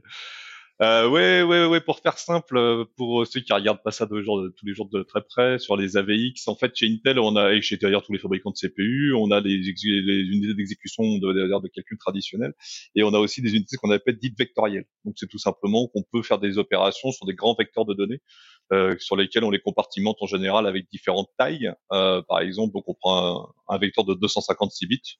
Okay, on a 256 bits qu'on peut partitionner, par exemple, en euh, plusieurs fois 32 bits, ok, et euh, on cherche les données dans tous ces euh, vecteurs de 32 bits, mais chargés sur un grand vecteur de 256. On en fait un deuxième et puis on lui applique une opération, genre une multiplication, une addition. Après, il y a des instructions spéciales pour en faire deux d'un coup et des choses comme ça. Donc, en gros, pour un grand vecteur, un deuxième grand vecteur chargé de plein de données, et puis on obtient le résultat. Ça permet de, de, on va dire, de paralléliser beaucoup les calculs. Et euh, par contre, c'est très lié au hardware. C'est-à-dire qu'un processeur qui supporte des grands registres de 250, 256 bits supporte pas des 512. Par contre, évidemment, ceux qui supportent les 512 bits peuvent faire, faire plus petit. Par contre, les unités de calcul à l'intérieur des microprocesseurs euh, ne savent pas gérer toutes les tailles de données, ou alors quand ils les gèrent, ils ne pas de, pas, pas de façon optimale. On peut, on peut charger 16 bits par exemple dans, un, dans une valeur de 32, c'est possible, euh, mais on perd de la place euh, forcément. Donc là, en l'occurrence, euh, sur les AVX 512, qui est le nom des registres 512 bits, euh, on supporte le FP16, c'est-à-dire que c'est la capacité à stocker des unités de calcul, enfin des, informations en, virgule flottante, donc des, nombres, à virgule, euh, sur 16 bits. Là où habituellement on était habitué plutôt sur du 32 bits, ou même dans le HPC, on était habitué à ce qu'on appelle la double précision, 64 bits. Donc il y a une tendance en ce moment à supporter des tailles de données de plus en plus petites, parce qu'évidemment déjà dans un registre de 512 bits, on en met plein de, enfin on met jusqu'à par exemple 64 x 8 bits à l'intérieur, quand c'est des 32 bits, on en met plus que 16. Donc c'est quatre fois moins de data, quatre fois moins de calcul. Euh, donc ça peut permettre de gagner du temps en termes de perte. Et donc il y a les 8 bits, le FP16, donc l'anti 8 bits, le floating point 16, le bifloat 16 aussi, euh, qui sont très à la mode, depuis qu'il y a la grosse tendance autour de l'AI. Donc euh, dans les AI, euh, quand je dis AI, c'est au sens large. Hein, dans les AI, il y a le machine learning. Dans le machine learning, il y a le deep learning qui utilise des réseaux de neurones, donc des, ça simule en fait, euh, on va dire pratiquement le, fonctionnement du cerveau. On a des, des, des, données en entrée, des données en sortie, et entre les deux, on a plein de d'étages, on va dire, de, de, calcul. Et ces étages de calcul, euh, donc ces réseaux de neurones, ils sont on les a entraînés, en général, on les entraîne avec des précisions assez élevées. Donc, on parle de floating point 32 bits la plupart du temps. On les entraîne. Donc, on entraîne à reconnaître tout simplement un réseau de neurones. Le, cas le plus classique, c'est euh, je te donne des images et dis-moi si c'est des cookies à l'intérieur ou des têtes de chat. Euh, c'est un classique. Euh, une fois qu'on a entraîné et que ce qu'on appelle l'accuracy est bonne, c'est-à-dire qu'il est capable de reconnaître un grand nombre d'images de, de, façon positive, comme quoi effectivement un chat est bien un chat et pas autre chose, euh, on fait ce qu'on parle, ce qu'on dit, c'est la, partie inférence, c'est-à-dire qu'on reprend ce réseau de neurones et là cette fois-ci on lui dit vas-y, on te lance toutes les images et fais-nous euh, fais-nous de la reconnaissance, euh, génère-nous les métadatas pour ces pour ces images-là. Et l'inférence, typiquement, on n'a pas besoin d'un niveau de précision souvent très élevé. On s'aperçoit que la l'accuracy ne change pas beaucoup euh, si on baisse le niveau de, de précision. Donc ce qu'on fait, c'est qu'on prend un réseau de neurones préentraîné et on va aller le modifier. On a plein d'outils pour ça, soit directement avec les frameworks classiques, genre TensorFlow, euh, pour, pour, pour le plus populaire, mais il y en a plein d'autres, hein, PyTorch, MXNet, Café, etc. On prend un réseau de neurones préentraîné et on, on va diminuer la précision euh, justement des données à l'intérieur de ce réseau de neurones préentraîné sans baisser l'accuracy, la, par contre en augmentant la performance euh, de, de, de calcul. Et ça, c'est vrai pour tous les hardware. Hein. Je parle du CPU, parce qu'évidemment, chez Intel, on est très CPU, mais ça marche aussi sur les GPU, qui supportent aussi le FP16 aujourd'hui pour la, la plupart des, des, GPU. Et donc, du coup, en baissant cette précision dans le réseau de neurones, on utilise donc euh, la capacité de calcul du hardware, GPU, CPU, et on peut faire de l'inférence de façon beaucoup plus rapide quand je dis beaucoup plus, c'est-à-dire c'est sensiblement, enfin, sur un proc par exemple, nous là, chez Intel, les Intuit, on les supporte depuis les processeurs Cascade qui sont sortis de mémoire en 2019. Euh, Aujourd'hui, tu passes un, tu peux faire d'inférence jusqu'à à peu près sur un, on prend par exemple un dataset comme ImageNet, un réseau de neurones comme ResNet 50 qui est très populaire, très vieux maintenant, enfin, entre guillemets maintenant, vieux. Euh, on fait quasiment du 4x quoi. Le même proc, on touche rien, on lui dit t'arrêtes d'utiliser le FP32, tu passes à 8x, à, à l'anti 8 bits et tu fais du 4x sans perdre d'accuracy ou presque. Quand je dis presque, c'est dans les 0 n%, quoi, c'est pas grand chose. Donc ouais, euh, pour, euh, ouais, ouais, c'est, bah, c'est, il y a pas mal de gens qui font de la recherche là-dessus parce qu'en fait, pour gagner de la perf sur l'AI et dans le deep learning en particulier, il y a plein de techniques. Celle-là, c'en est une importante. Donc ça, ça s'appelle dans le monde de l'AI, ça s'appelle la quantisation. Donc tu reprends les étages du réseau de neurones et tu réduis leur précision sur des données plus petites. Et il y en a un autre aussi, c'est ce qu'on appelle le pruning. C'est tout simplement tu regardes les, les, les, liens entre les réseaux de neurones et tu regardes ceux qui sont vraiment utiles et pas utiles et tu les et tu les vires. Donc, euh, entre un réseau de neurones de base sorti brut de fonderie après entraînement et une version euh, bien prunée, bien quantisée, bien optimisée sur même sur processeur ou sur GPU, tu as des écarts de perf. Euh, nous, j'ai fait un, j'ai fait un white paper l'année dernière avec un, avec un, gars qui finissait ses études. on est passé brut de fonderie. Tu prends TensorFlow, tu l'installes, tu fais une inférence sur un, sur un dataset d'ImageNet. On était à 90 images par seconde sur un gros biproc qui coûtait une fortune. Autant dire pas terrible du tout. Euh, on l'a bien optimisé, on a bien fait comme il fallait. À la fin, bien piné avec NumaCTL, typiquement les process, lancer plusieurs process en parallèle, faisant les choses bien. On est monté à plus de 1700 images par seconde. Donc tu vois, c'est le, le, le, le, gouffre est, quantique. Donc du coup, euh, les précisions pour revenir sur l'annonce du support des, des AVX, euh, des AVX 512 FP16, c'est juste dans la continuité. C'est-à-dire que plus le temps va passer, plus les hardware, euh, en particulier CPU, hein, CPU au sens large, vont supporter des types de précisions différentes, justement pour pouvoir euh, soit gagner en perf en perdant un peu d'accuracy, ou au contraire en gardant un petit peu entre les deux. Donc les TPU de Google, typiquement, ce sont eux qui ont introduit le, le Brain Float 16, euh, donc le, euh, le, le B-Float 16. Donc ça, ça, fait partie euh, des tendances dans tous les équipementiers de hardware, GPU, CPU, ASIC, accélérateur, etc., de supporter l'Intuit, le B-Float 16 et ce genre de choses de plus en plus. Euh, on va arriver au moment où on fait plus que les trucs drôles. J'aime bien à chaque fois parcourir les, les releases et t'as toujours des trucs marrants. Là, tu as notamment sur la ThinkPad ACPI un simple message qui dit genre, on a ajouté le support du second ventilateur du laptop. Et là, tu sais, tu sens le malheur de genre, tu sais, avec un, laptop qui, qui allait, qui allait systématiquement taper le mur du chaud, tu vois. Ah, J'ai un ThinkPad, je me sens concerné d'un coup, c'est vachement bien. c'est un P1 Gen 3 dans le cas présent. en plus, celui-là, celui c'en est un avec genre le GPU Intel plus Nvidia, donc euh, là aussi, tu as besoin de, pouvoir souffler un peu, quoi. si tu veux utiliser ton Nvidia. Ou alors, euh, tu fais cuire des œufs. Ça a été fait dans le passé, c'est vrai. Peut-être pas sur des laptops, mais au moins sur des desktops. non, bah après, c'est bien parce que genre, tu sais qu'au fur et à mesure de la vie de ton laptop, euh, il peut s'améliorer en fait. Ah, c'est ça qui est beau. Mais c'est surtout, tu te dis, genre, ah, il y a des gens qui ont dû pleurer deux minutes dans cette histoire pour une connerie. Euh, dans les autres trucs un peu drôles, euh, il y a eu le support des, des, des Guitar Hero euh, PS3 Wii U dongle euh, qui sont à présent supportés dans le système euh, Linux. Et j'ai pensé à toi, euh, Je sais pas ce que tu pourras en faire, hein, note. J'ai toujours pas d'idée de quoi en faire mais maintenant ils sont supportés. Il y a le modèle Wii U par hasard, non Parce que ouais, ouais, il y a le modèle Wii U. en Wii U. Ah, trop fort, faut que j'essaye. T'as le PS3 et le Wii U qui sont supportés, euh... donc a priori tu peux, tu peux en faire un truc. Prépare les conférences de l'an prochain. celui de mon Wii U euh, et le connaître sur mon PC, très bon, j'aime beaucoup. Prépare tes confs de l'an prochain. Et euh, un tout petit peu moins dans les conneries, il y a eu un gros boulot de fait sur la capacité à inhiber des input devices.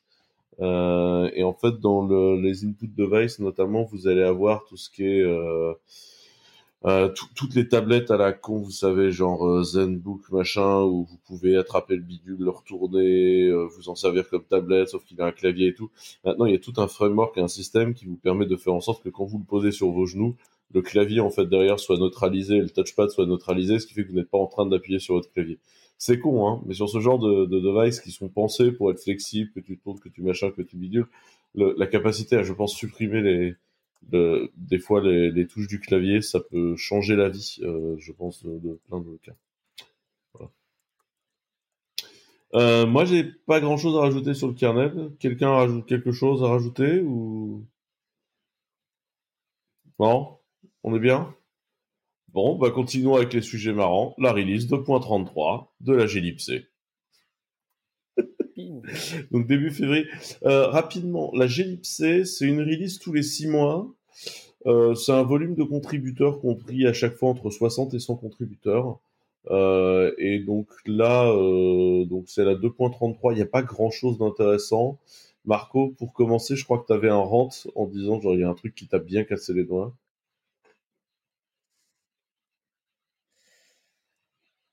Alors, euh, dans, euh, j'ai tendance à, pousser les gens à, update euh, la glibc de façon assez eager en général.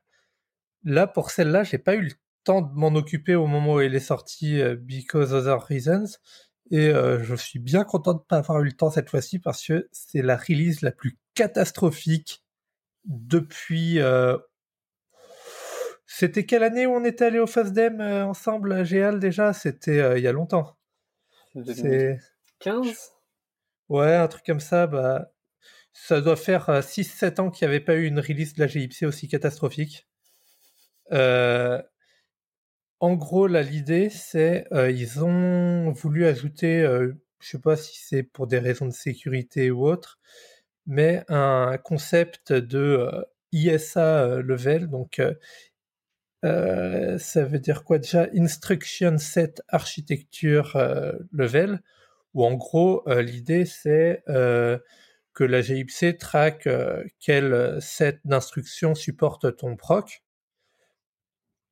que ça soit pour des raisons de perf ou de sécu je sais pas exactement les implications euh, derrière. Tout ce que je sais, c'est que euh, ils ont mal géré euh, le découpage des différents niveaux d'instruction. Et du coup, parfois, par exemple, tu avais un Core i7 d'une certaine génération, et ça détectait juste, bah, c'est un Core i7, donc c'est ce niveau d'instruction. Et après, au runtime, bah, quand tu lançais n'importe quel logiciel, ça disait euh, par exemple Eh, euh, je suis pas d'accord, moi je m'attends à avoir un niveau euh, d'instruction 8, et là, là je suis sur un proc qui a un niveau d'instruction 4, je connais pas ça, moi je suis pas d'accord, du coup je crache. Et du coup tu pouvais plus lancer aucun logiciel, et t'étais content. du coup voilà, c'est pour les distros binaires type Ubuntu et compagnie, vu que de toute façon euh, c'est compilé pour le euh, lowest common denominator, c'est compilé pour les procs d'il y a 50 ans, donc euh, le ISA level était basé était de zéro en gros, donc à partir du moment où c'est un level plus haut, il s'en fout, c'est quand c'est un level plus bas que ça crachait. Donc ça se passait bien, mais pour pour les distros type Gentoo, Exerbo et compagnie, c'est là où euh, bah, ça a un peu cassé, euh, ça a un peu tout cassé pour les gens, euh, pour les gens qui l'ont essayé. Donc très rapidement, les gens de chez Gentoo notamment ont, fait un petit patch pour désactiver la feature complètement.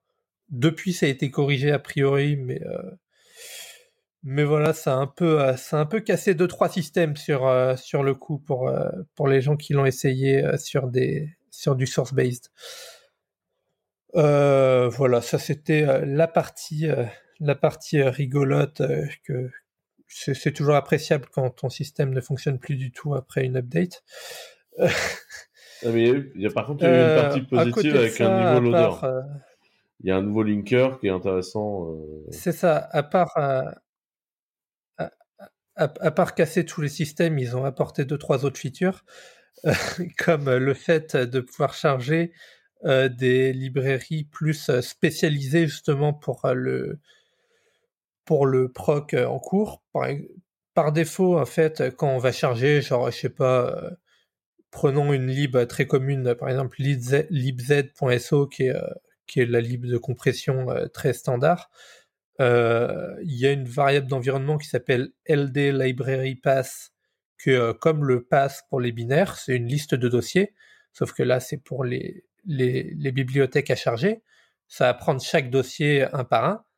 Et après, en plus d'essayer de chercher euh, bah, libz.so par exemple dans le dossier que c'est en, train de traiter, ça va d'abord chercher dans un certain set de sous-dossiers qui correspondent au processeur en cours pour voir est-ce que j'aurais pas un point .so optimisé pour le proc sur lequel je tourne à charger avant de fallback sur le générique qui est dans le dossier en cours. Ce qui permet de ship bah, des, des points SO génériques et des points SO spécialisés pour certains compilateurs dans un même système. Et du coup, au runtime, bah, s'il y a un truc spécialisé qui existe, ça va l'utiliser, sinon ça va fallback sur le générique. Qui, ce qui est plutôt cool quand tu veux uniformiser le déploiement de points SO et que tu as, as une infrastructure un peu hétérogène au niveau des processeurs, etc. Voilà, donc ça c'est euh, petite feature euh, plutôt sympathique. Euh, voilà. C'était pour te dire. C'est notamment ils ont ils ont ajouté le support de. Bon, pour ceux qui l'ont pas compris, j'ai découvert des différents niveaux d'instruction.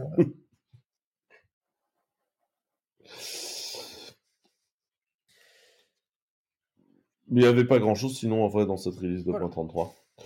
Euh, et il y avait des mises à jour sur euh, les dates et les heures, parce que c'est toujours l'enfer, les dates et les heures. Euh, hier, Intel a annoncé les Rocket Lake S processors. Euh, je me suis dit que c'était euh, l'occasion d'en parler. Rocket Ace Lake Processors, on est d'accord que c'est plutôt des processeurs euh, desktop que des processeurs serveurs. Ouais. Est-ce que tu es, capable de nous en parler ou toi qui ne fais que du serveur, tu es trop loin Oh. de ça? Je peux dire deux mots, ouais, au moins. Euh, ouais, ouais, Rocket Lake, effectivement, ouais, c'est le nom de code de la, de la dernière génération. Euh, côté Intel, on est, bah, c'est des processeurs. euh, alors, pareil, je vais pas rentrer dans le détail, mais on a ce qu'on appelle, bah, on améliore de génération en génération ce qu'on appelle l'IPC, donc euh, le nombre d'instructions par cycle. Donc à chaque euh, tic d'horloge, euh, les fameux gigahertz, en fait, le, le processeur est souvent capable de générer un certain nombre d'instructions. Euh, et à chaque fois, bah, tout le monde, c'est le jeu de- du monde du x86 et d'ailleurs de tous les procs en général, c'est d'augmenter le nombre d'instructions par cycle. Donc là, il y a- un petit, un petit, c'est-à-dire que, en gros, tu as un cœur d'ancienne génération avec un cœur de nouvelle génération. Là, en l'occurrence, sur Rocket Lake, on va 19% plus rapidement, alors qu'on est à la même fréquence du proc.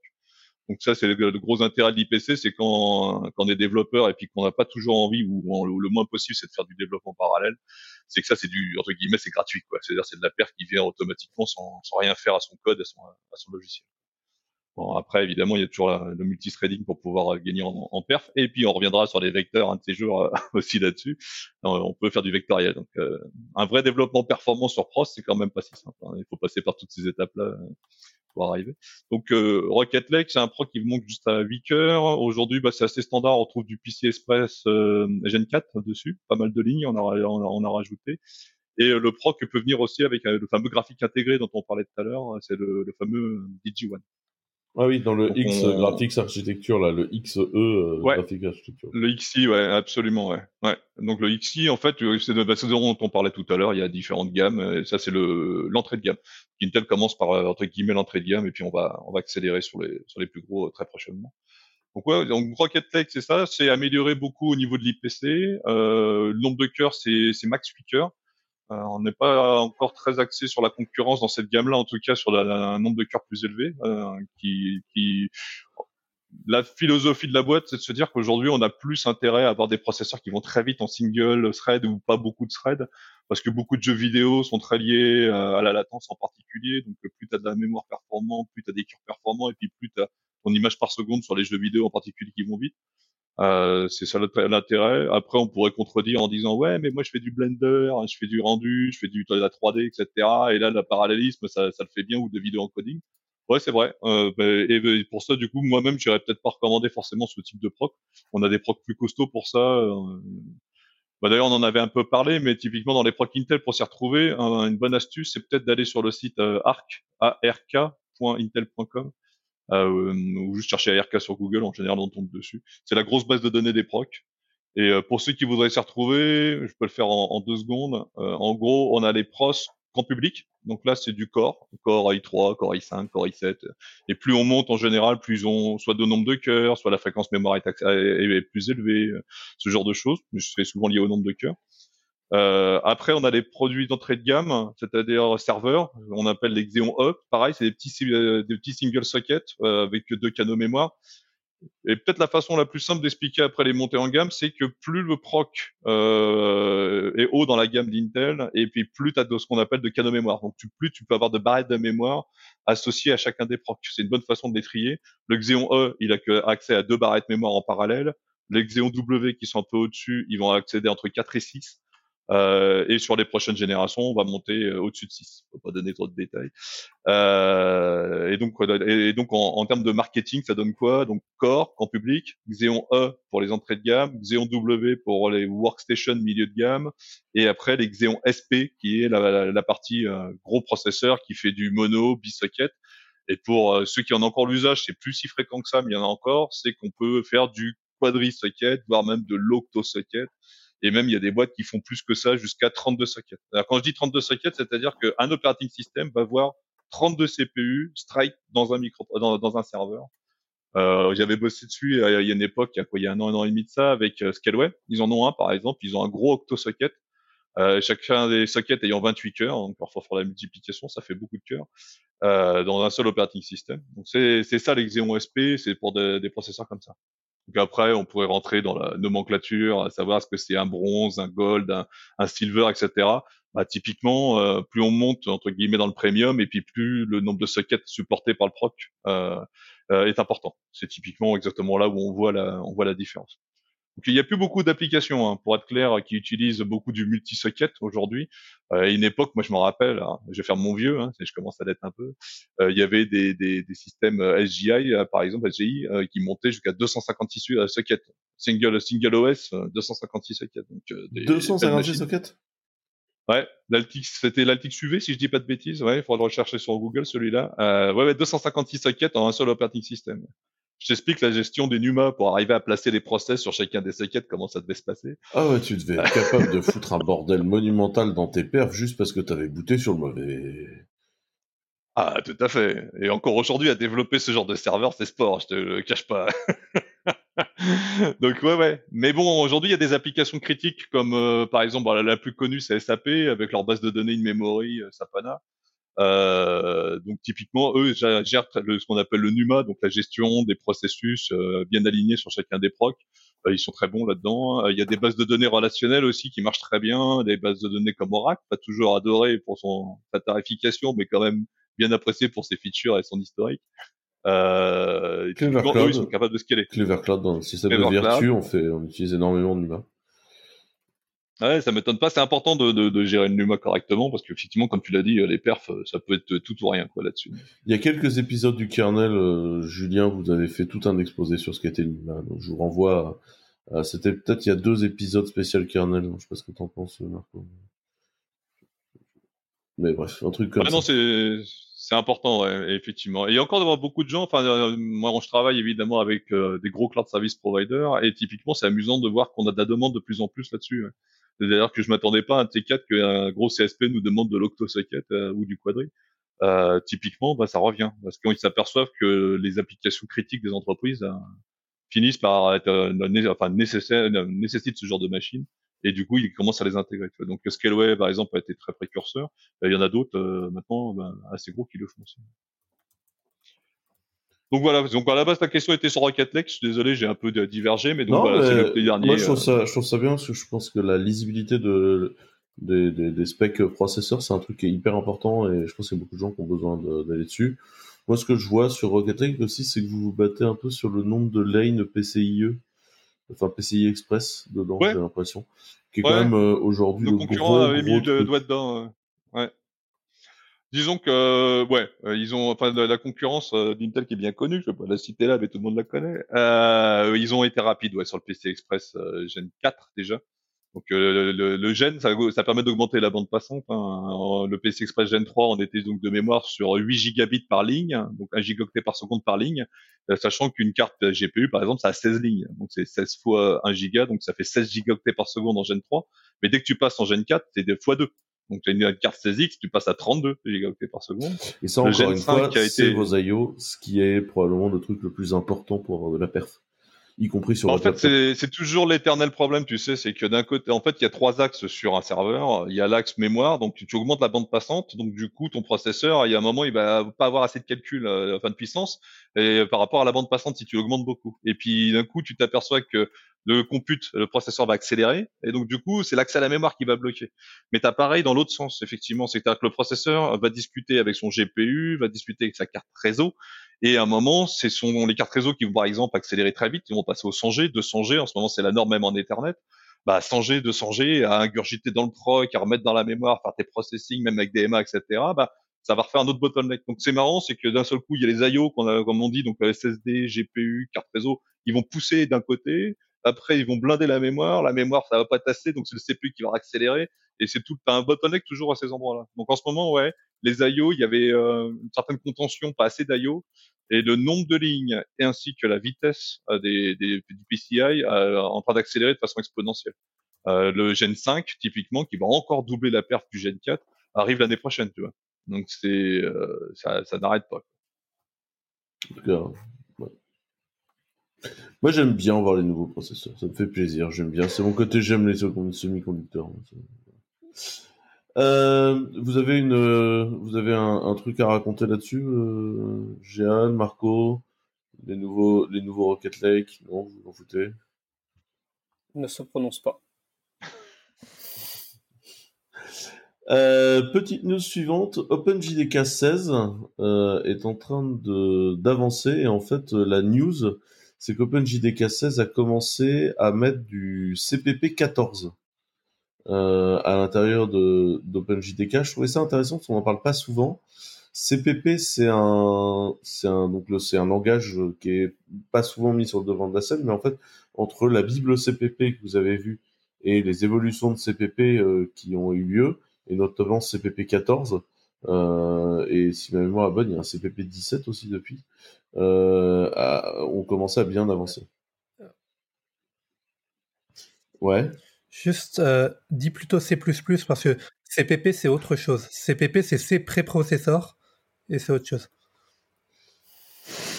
Donc C++ 14 est arrivé en est, arrivé en fait dans le JDK avec des, des, des, des, trucs spécifiques à ça. Je trouvais que c'était intéressant comme, euh, comme nouvelle, surtout que si ma mémoire est bonne, euh, chez Intel, vous êtes partie prenante de la gouvernance C++. Ouais, ouais, tout à fait. Ouais. il y a, bah, tu parlais des différentes versions de, de, C++.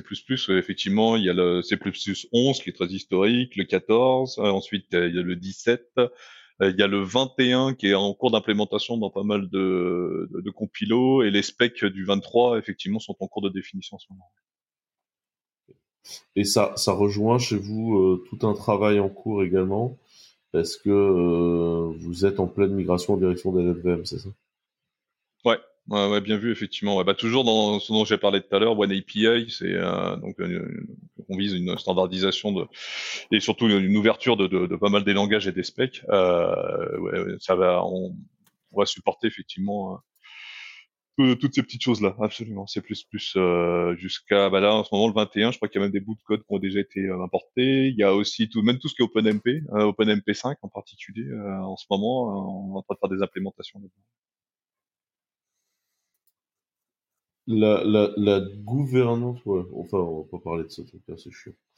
Euh, non, enfin, on va rentrer dans ces détails-là. Euh, mais bon, bref, c'est intéressant de voir CPP continuer, enfin C++ continuer évoluer. Euh, ensuite... Sur, sur, OpenJDK 16, juste, juste petit, euh, petit point du coup, c'est euh, il y, a, il y, a, une dynamique effectivement dans, dans tout l'écosystème depuis Adopt OpenJDK principalement de modernisation un peu et de faire des releases plus souvent, de pousser les gens à arrêter de faire du Java 4, euh, etc. et euh, c'est même plus Java 4 là maintenant qu'il faut tuer, c'est Java 6, qui est un vrai problème. Ouais.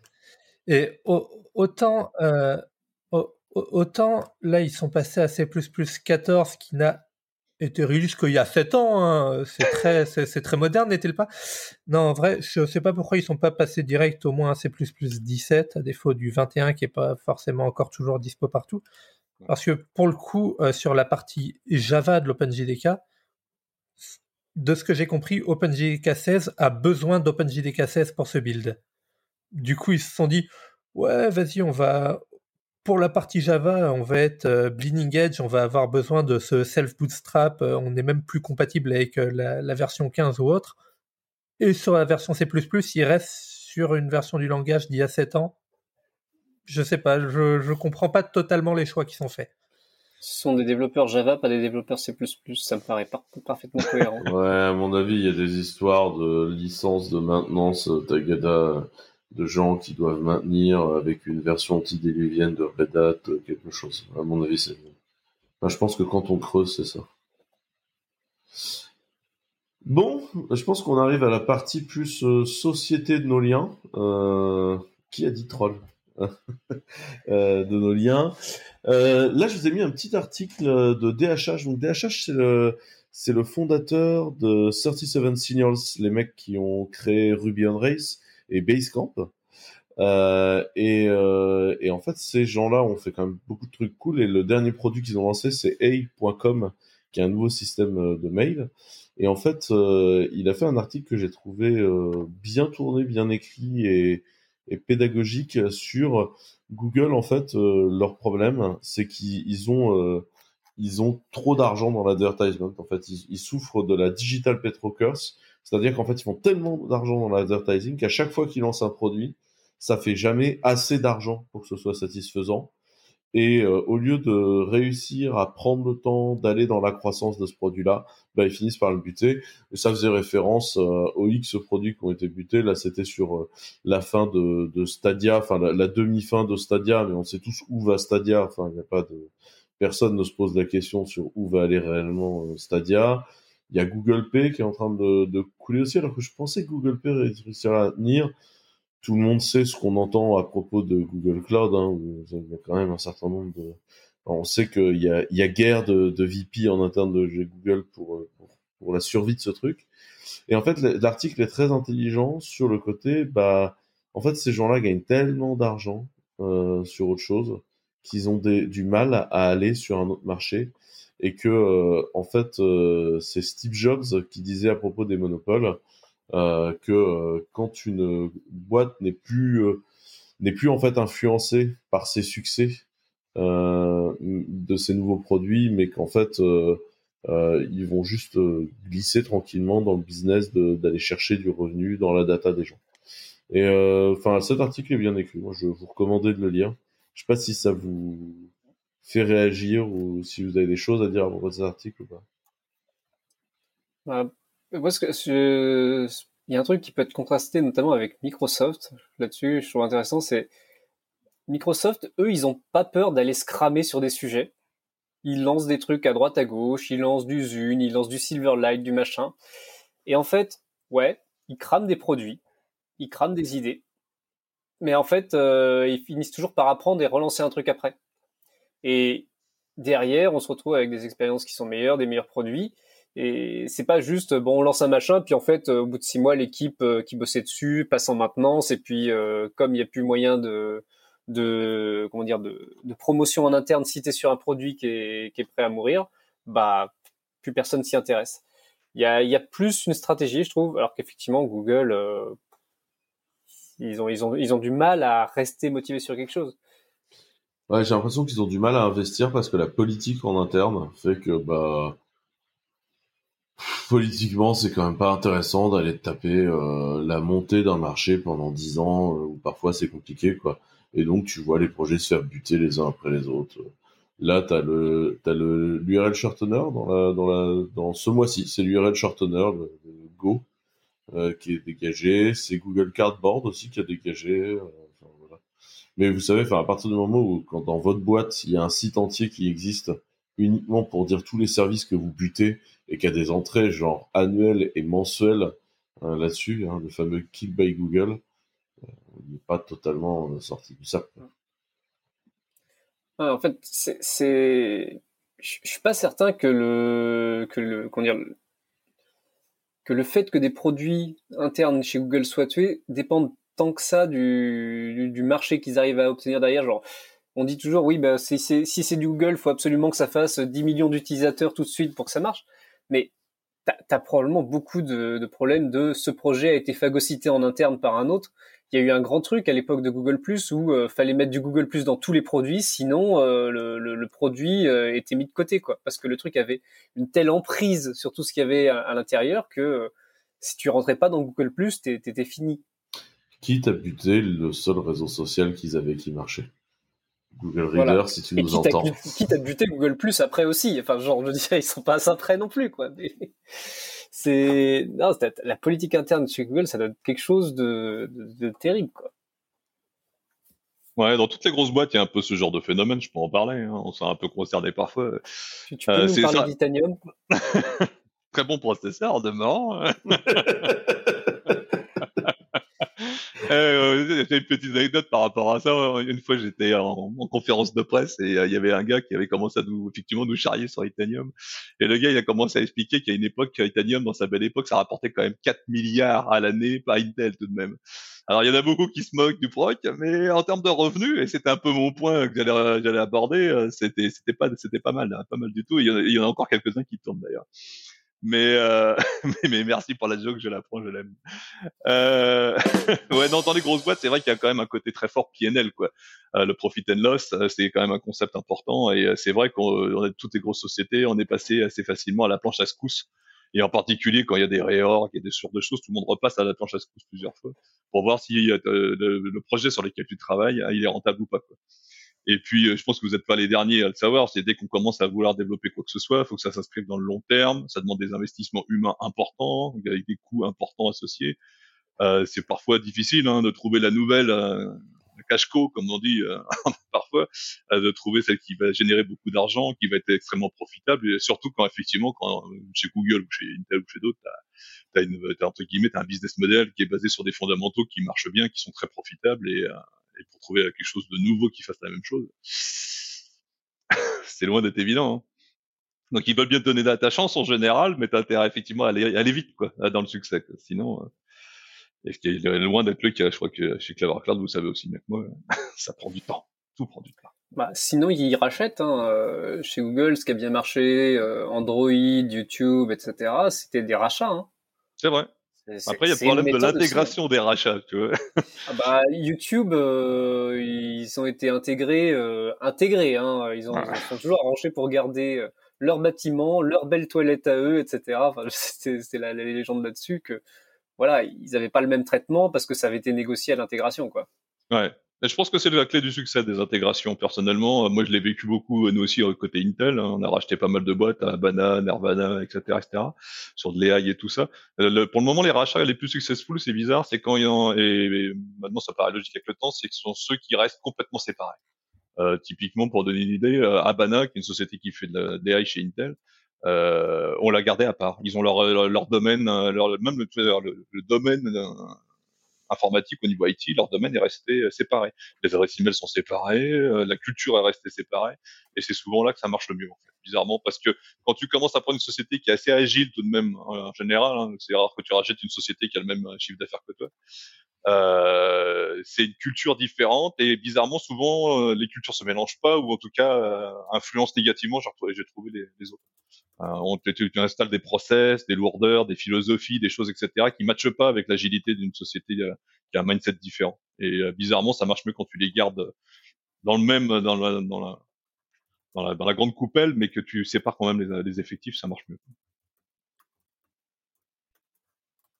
Mais c'est pas universel, hein. Mais...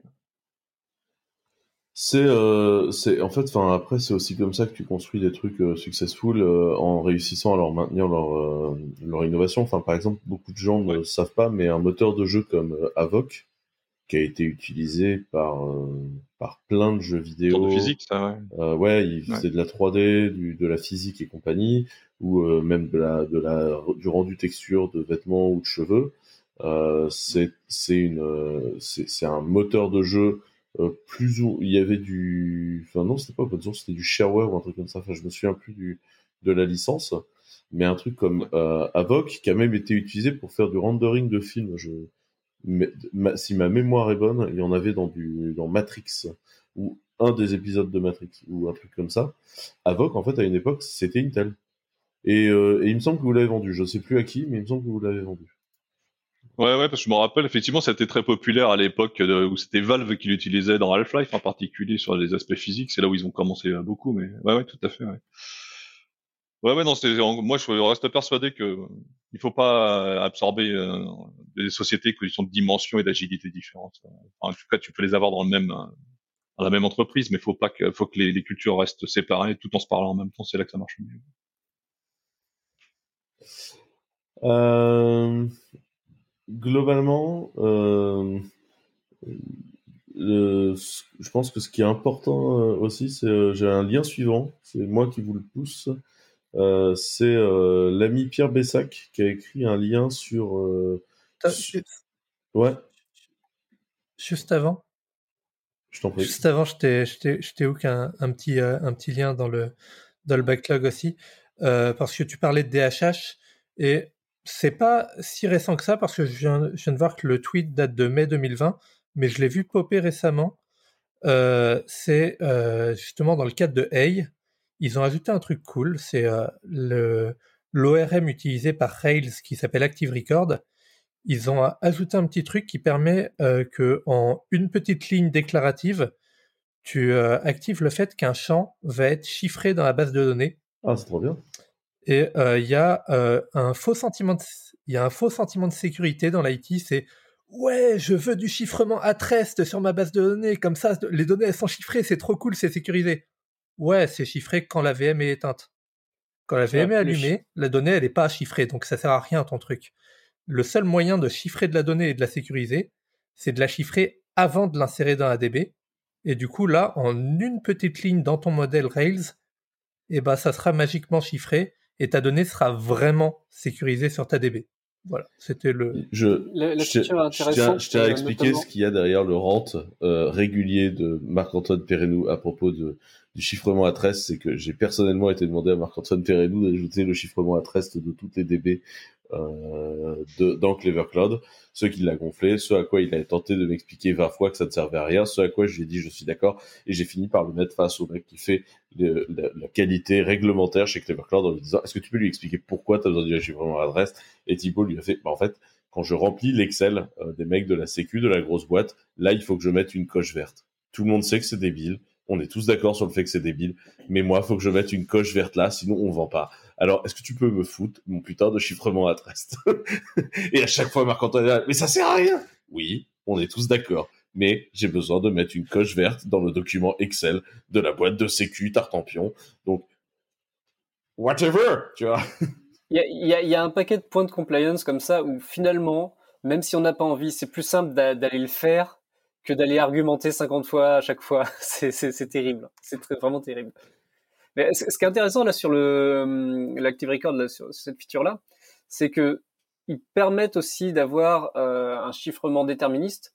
C'est-à-dire qu'on peut avoir la donnée chiffrée et si tu euh, si tu écris Totopouette euh, dans dans ta valeur, eh ben si c'est pas si c'est le truc de base, c'est pas déterministe. Donc à chaque fois en fait, le, la donnée chiffrée aura l'air d'un truc complètement différent, complètement aléatoire mais tu peux aussi t'arranger pour mettre en déterministe et donc dans ce cas Totopoet ça chiffrera toujours vers exactement la même valeur. Ce qui fait que derrière tu peux indexer ta, ta, ta, ta colonne tu peux faire des recherches dessus sur de l'égalité tu peux faire des choses comme ça. C'est cherche-moi la colonne dont euh, il y a telle valeur à tel endroit qui est chiffrée. En fait ce que tu envoies à la DB c'est la donnée chiffrée de ce que tu recherches et il saura te le trouver. Alors il y a effectivement des fuites d'infos qui, qui sont liées à ça. Tu sais que telle ligne, telle ligne, telle ligne, elles ont la même valeur à tel endroit, mais tu peux t'en servir justement pour euh, pour faire des recherches plus plus précises, pour une utilisation un peu plus fine de la DB. Donc c'est plutôt bien pensé comme feature. Lien suivant ou on se refait un point là-dessus? On peut. Non, on peut, on peut. Euh, lien suivant, euh, donc l'ami Pierre Bessac a écrit un article sur euh, l'impact environnemental euh, corrélé au volume de données, et comme quoi c'était une imposture intellectuelle. Euh, si vous ne suivez pas ce qui se passe à l'Assemblée en ce moment dans la loi climat, on a un certain nombre de gens qui essayent de pousser des contraintes au, à l'informatique en disant on va vous forcer à mesurer la quantité de données qui passent par le réseau et en déduire du CO2 que vous produisez. Et, euh, et en fait, on n'est pas tellement d'accord avec ça, parce qu'en fait, euh, le calcul que vous allez produire n'est en rien lié à la quantité de data qui va transiter dans le réseau. Et en plus, euh, enfin, le data dans le réseau ne coûte rien. Et en fait, c'est une histoire de gens qui essayent de, de, placer des cabinets de consulting en carbone qui sont là-dedans. Et donc, cet article est assez intéressant à lire et à diffuser parce que en fait, si vous voulez, dans le monde du bâtiment, ils se sont déjà fait avoir sur l'environnemental. Donc, euh, moi qui ai une boîte aussi dans le bâtiment, euh, je peux vous en parler. Euh, quand on construit un bâtiment et que tu avec le promoteur, donc nous on est ce qu'on appelle les programmistes, c'est nous qui décidons ce qu'on va mettre dans le bâtiment. Il y a un certain nombre de gens autour de la table, dont il y a un Gus en costume cher, hein, qui vient en général d'une boîte où ils sont payés cher, hein, qui est le mec de l'environnemental. Et en fait, le mec de l'environnemental, très concrètement, il va donner le calcul environnemental du bâtiment. en fait, donc ce mec-là assiste à toutes les réunions. Puis en général, c'est des belles boîtes hein, qui sont bien développées. Hein. Je vous parle de boîtes qui font euh, un double digit en millions d'euros avec euh, quelques dizaines d'ingénieurs euh, à chaque fois. Hein. Et en fait, ce mec-là, tu finis par faire au promoteur, non mais en fait, le mec de l'environnemental, pourquoi il dit rien dans les réunions et on s'en fout Il dit, Ah, mais en fait, lui, à la fin, je vais lui dire un chiffre, il va l'écrire dans un rapport et il va nous pondre 90 pages qui explique que ce chiffre-là est juste. Parce qu'en fait, c'est les mecs de l'environnemental, ils sont là pour se branler. Et ce qui nous, ce qui nous pend au nez dans l'informatique, c'est la même chose, c'est-à-dire une taxe euh, de bureaucratie euh, pure. Et c'est pour ça qu'en tant qu'ingénieur, il faut qu'on fasse un tout petit peu attention à ce qui nous arrive. J'ai pas dit qu'il fallait moins, pas moins consommer. Hein. la préoccupation environnementale, c'est entre autres pour ça qu'on a créé Clever. C'est, on, a créé Clever pour utiliser mieux les serveurs plus souvent et des vieux serveurs aussi. Désolé Stan, parce que du coup on n'achète pas toujours des nouveaux processeurs. Hein. Mmh. On, on, va tendance à, à aller jusqu'au bout et brûler les processeurs jusqu'au bout. Quand je dis brûler les processeurs, hein, je veux dire les user. Hein. Je suis pas nécessairement dans une vision strasbourgeoise hein, du, du, brûlage du CPU. Euh, et du coup, euh, j'avoue, c'était c'était méchant. J'avoue, c'était méchant. Et du coup, l'idée l'idée elle est que derrière, en fait, enfin, faut qu'on fasse mieux. Et en tant qu'ingénieur, c'est le moment de vous impliquer un tout petit peu dans ces choix-là et d'en parler autour de vous et de faire de la pédagogie parce que sinon on va se retrouver avec des contraintes euh, hallucinantes dans notre métier qui n'auront aucun impact écologique concret, voire des impacts écologiques négatifs. Euh, et alors que euh, il y a plein de choses très positives à faire. Quoi. Donc, euh, je vous recommande la lecture de cet article-là et de vous, vous préoccuper deux minutes de ce problème. Ouais, néanmoins, c'est vrai que c'est un problème qui devient, enfin pas un problème, on va dire une, question qui se pose de plus en plus. Hein, tout ce qui est, c'est marrant, c'est un peu le retour du Green IT d'une façon un peu un peu différente, mais euh, ça se pose de plus en plus. Nous on le voit euh, au niveau même des, des réponses à appel d'offres, même sur des gros clusters HPC par exemple. Euh, les gars nous posent la question aujourd'hui, c'est déjà, c'est qu'est-ce que vous fournissez comme, qu'est-ce que vous pouvez déjà donner, quel est le taux de carbone que, que, qui a été utilisé par exemple pour faire un processeur le taux de carbone qui serait potentiellement utilisé pendant sa durée de vie. Et euh, on voit même des appels d'offres où les gars nous disent euh, bah, il va falloir vous, euh, Monsieur Intel ou vous, vous l'équipementier, donc l'OIM en, général, on peut lui dire mais faut que tu me fasses un rapport tous les ans de comment tu as fait pour améliorer ton footprint en CO2, qu'est-ce que tu as fait au point de vue ton infrastructure, des services que tu nous as délivrés, l'infogérance, etc., etc. Donc ça devient quand même quelque chose qui, qui prend qui prend forme maintenant. Une vraie, il y a une vraie, une vraie question autour de ça. Ouais, j'ai un gros problème avec la mesure en carbone. C'est quand même très compliqué de faire des mesures en carbone qui ressemblent à quelque chose de scientifique. Euh... Tout à fait. C'est là, là, tu mets le doigt dessus. Ouais. Et, et je, je, vois monter une bureaucratie monumentale. Et en fait, le truc, c'est que même si tu es une petite boîte, euh, enfin, nous, concrètement, les grosses boîtes viennent nous voir avec on voudrait votre rapport RSE, machin. mais nous, on n'est pas obligé de la faire. On n'est pas 500 personnes et côté en bourse. Ah ouais, mais nous, il nous le faut parce qu'on est obligé, tagada, et tu te retrouves à faire de la bureaucratie. Là, en ce moment, ça occupe deux personnes chez moi full time. Hein. Donc, est-ce que c'est le retour du Green IT ou est-ce que c'est le retour du Grid Arti... Euh, arti euh... On va peut-être faire un peu moins de blockchain déjà, peut-être pour commencer, non Je troll un peu là. Euh, ok, bon bah, enfin, je, je, vous invite à aller lire cet article et puis euh, surtout n'hésitez pas à nous ping sur le sujet. Sachez qu'en tout cas chez Clever c'est une préoccupation et on essaye de l'aborder comme des ingénieurs et pas comme des bureaucrates. Euh, point suivant, je vous ai mis également un petit article. Euh, alors c'est un article, soyons clairs, c'est un article chinois. Hein, je, pense qu'on peut le dire comme ça. C'est un article qui parle de l'histoire de TSMC euh, et globalement de la guerre TSMC-Samsung euh, qui a eu lieu. C'est un article assez long. C'est assez intéressant dans un contexte mondial où les semi-conducteurs bah, sont une guerre. En plus, euh, chez les fondeurs américains, ça va être la vraie guerre. Nvidia est en train de racheter ARM, ils ont racheté Mellanox. Ça fait qu'ils sortent, enfin clairement du secteur juste du GPU. Euh, Intel, comme on l'a vu, va sur le secteur du GPU. Apple décide de faire soi-même euh, ses CPU qui sont plus des SOC euh, que des CPU. Enfin, il y a une guerre globale sur le secteur du microconducteur dans un, dans un contexte de tension maximum. Hein. C'est-à-dire que vous avez des, des usines de voitures aujourd'hui dans le monde qui sont arrêtées et qui n'arrivent pas à produire de voitures parce qu'il leur manque des puces. C'est-à-dire que ce qui leur manque, c'est les puces et c'est pas nécessairement les puces chères en plus. C'est juste, il leur manque les puces. Donc c'est un marché qui est assez intéressant. Moi, j'ai trouvé l'article très intéressant. Euh, en plus, il est écrit avec un point de vue très asiatique, encore une fois. Je ne vais pas vous dire que je partage à 100% les conclusions qui sont euh, très euh, à la gloire de la Chine et du Parti communiste chinois et de comment la Chine va runner sur tout le monde. Juste un point, je ne sais plus de combien est le plan de la Chine pour euh, attraper le secteur des semi-conducteurs. Je crois qu'ils ont mis au point un plan de 100 milliards euh, pour attaquer le secteur semi-conducteur. C'est un secteur dans lequel il va y avoir de la baston, donc ça va être drôle. Euh, et du coup, j'espère qu'on réinvitera euh, Stan à venir en parler. Mais c'est intéressant de lire cet article. et enfin, bizarrement, c'est un article où je, je suis même pas sûr qu'il y ait mention d'Intel dedans. Hein. Mais toute petite, ouais. J'ai été chercher quand même pour voir ce qu'il disait. Ouais. Et effectivement, t'as raison, c'est très à la gloire de, de, de TCM, Mais euh, ouais, ouais, effectivement, la, la partie sur pour ceux qui ne savent pas, TSMC, c'est une société qui fait, de, de, on va dire, une fonderie. Ce sont eux qui fondent des transistors pour faire des composants. Et eux, leur spécialité, c'est qu'ils sont ouverts à tout le monde, qui est prêt à signer un contrat avec eux. Et en gros, tu arrives avec tes diagrammes, tes schémas de n'importe quoi. Tu arrives avec des processeurs, des GPU, euh, de l'accélérateur, etc. Tu leur dis, tiens, voilà les plans, et, eux, ils te disent, bah, ouais, ok, c'est tel prix, telle, quantité, telle échéance, etc., etc. Et ils vendent euh, ainsi les, les puces. Quoi. Mais ils font, ils font vraiment la prod, quoi. Ils font la prod des semi-conducteurs, quoi. Euh, Exactement. Mais design, jamais non, tout à fait. Ouais. Ils prennent euh, vraiment les schémas, ils prennent des disques de silicium fondus, donc tu fais fondre du sable, euh, tu en fais un gros cylindre. Ce gros cylindre, tu le tranches, donc tu as des wafers. En général, les wafers, c'est des sociétés spécialisées qui les font. Eux, ils prennent ces wafers, ils les mettent sur des chaînes et puis ils flashent, pour synthétiser, je vais pas rentrer en détail, mais ils flashent sur ces, sur ces disques de silicium euh, les schémas des pros ou des GPU, etc.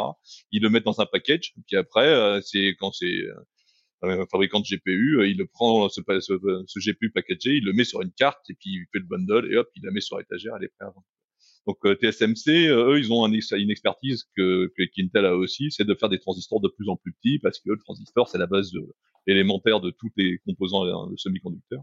Et plus ils sont petits, plus ils sont efficients, c'est-à-dire plus ils commutent vite, donc on a des gigahertz. Euh, plus ils sont efficients, c'est-à-dire que moins ils chauffent, donc du coup on peut euh, en mettre plus.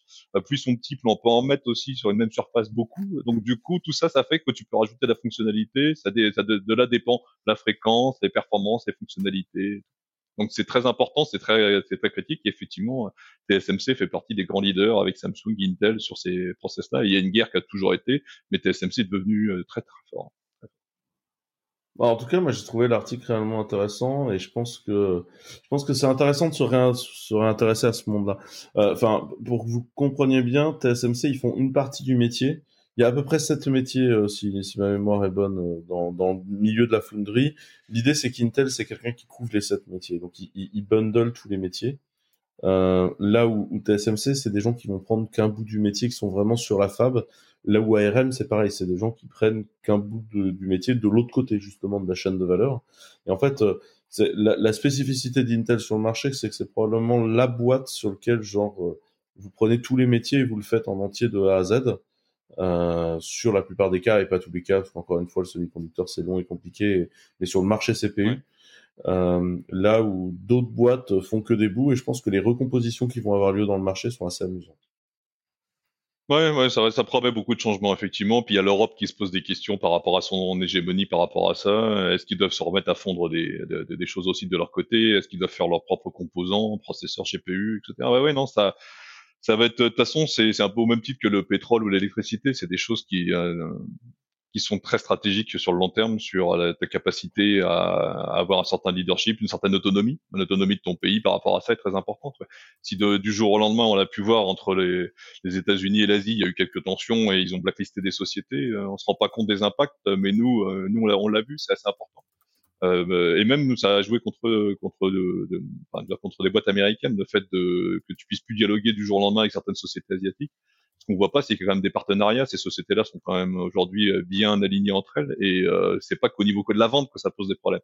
C'est au niveau de la fabrication même des composants. Des fois, ça, ça stoppe toutes les R&D, etc. Donc, euh, si du jour au lendemain, une société d'un pays euh, refuse de vendre à, à, la France ou des sociétés françaises typiquement, euh, t'as un gros problème si t'as pas ce savoir-faire chez toi. Donc, ouais, c'est un enjeu très stratégique sur les, les prochaines années.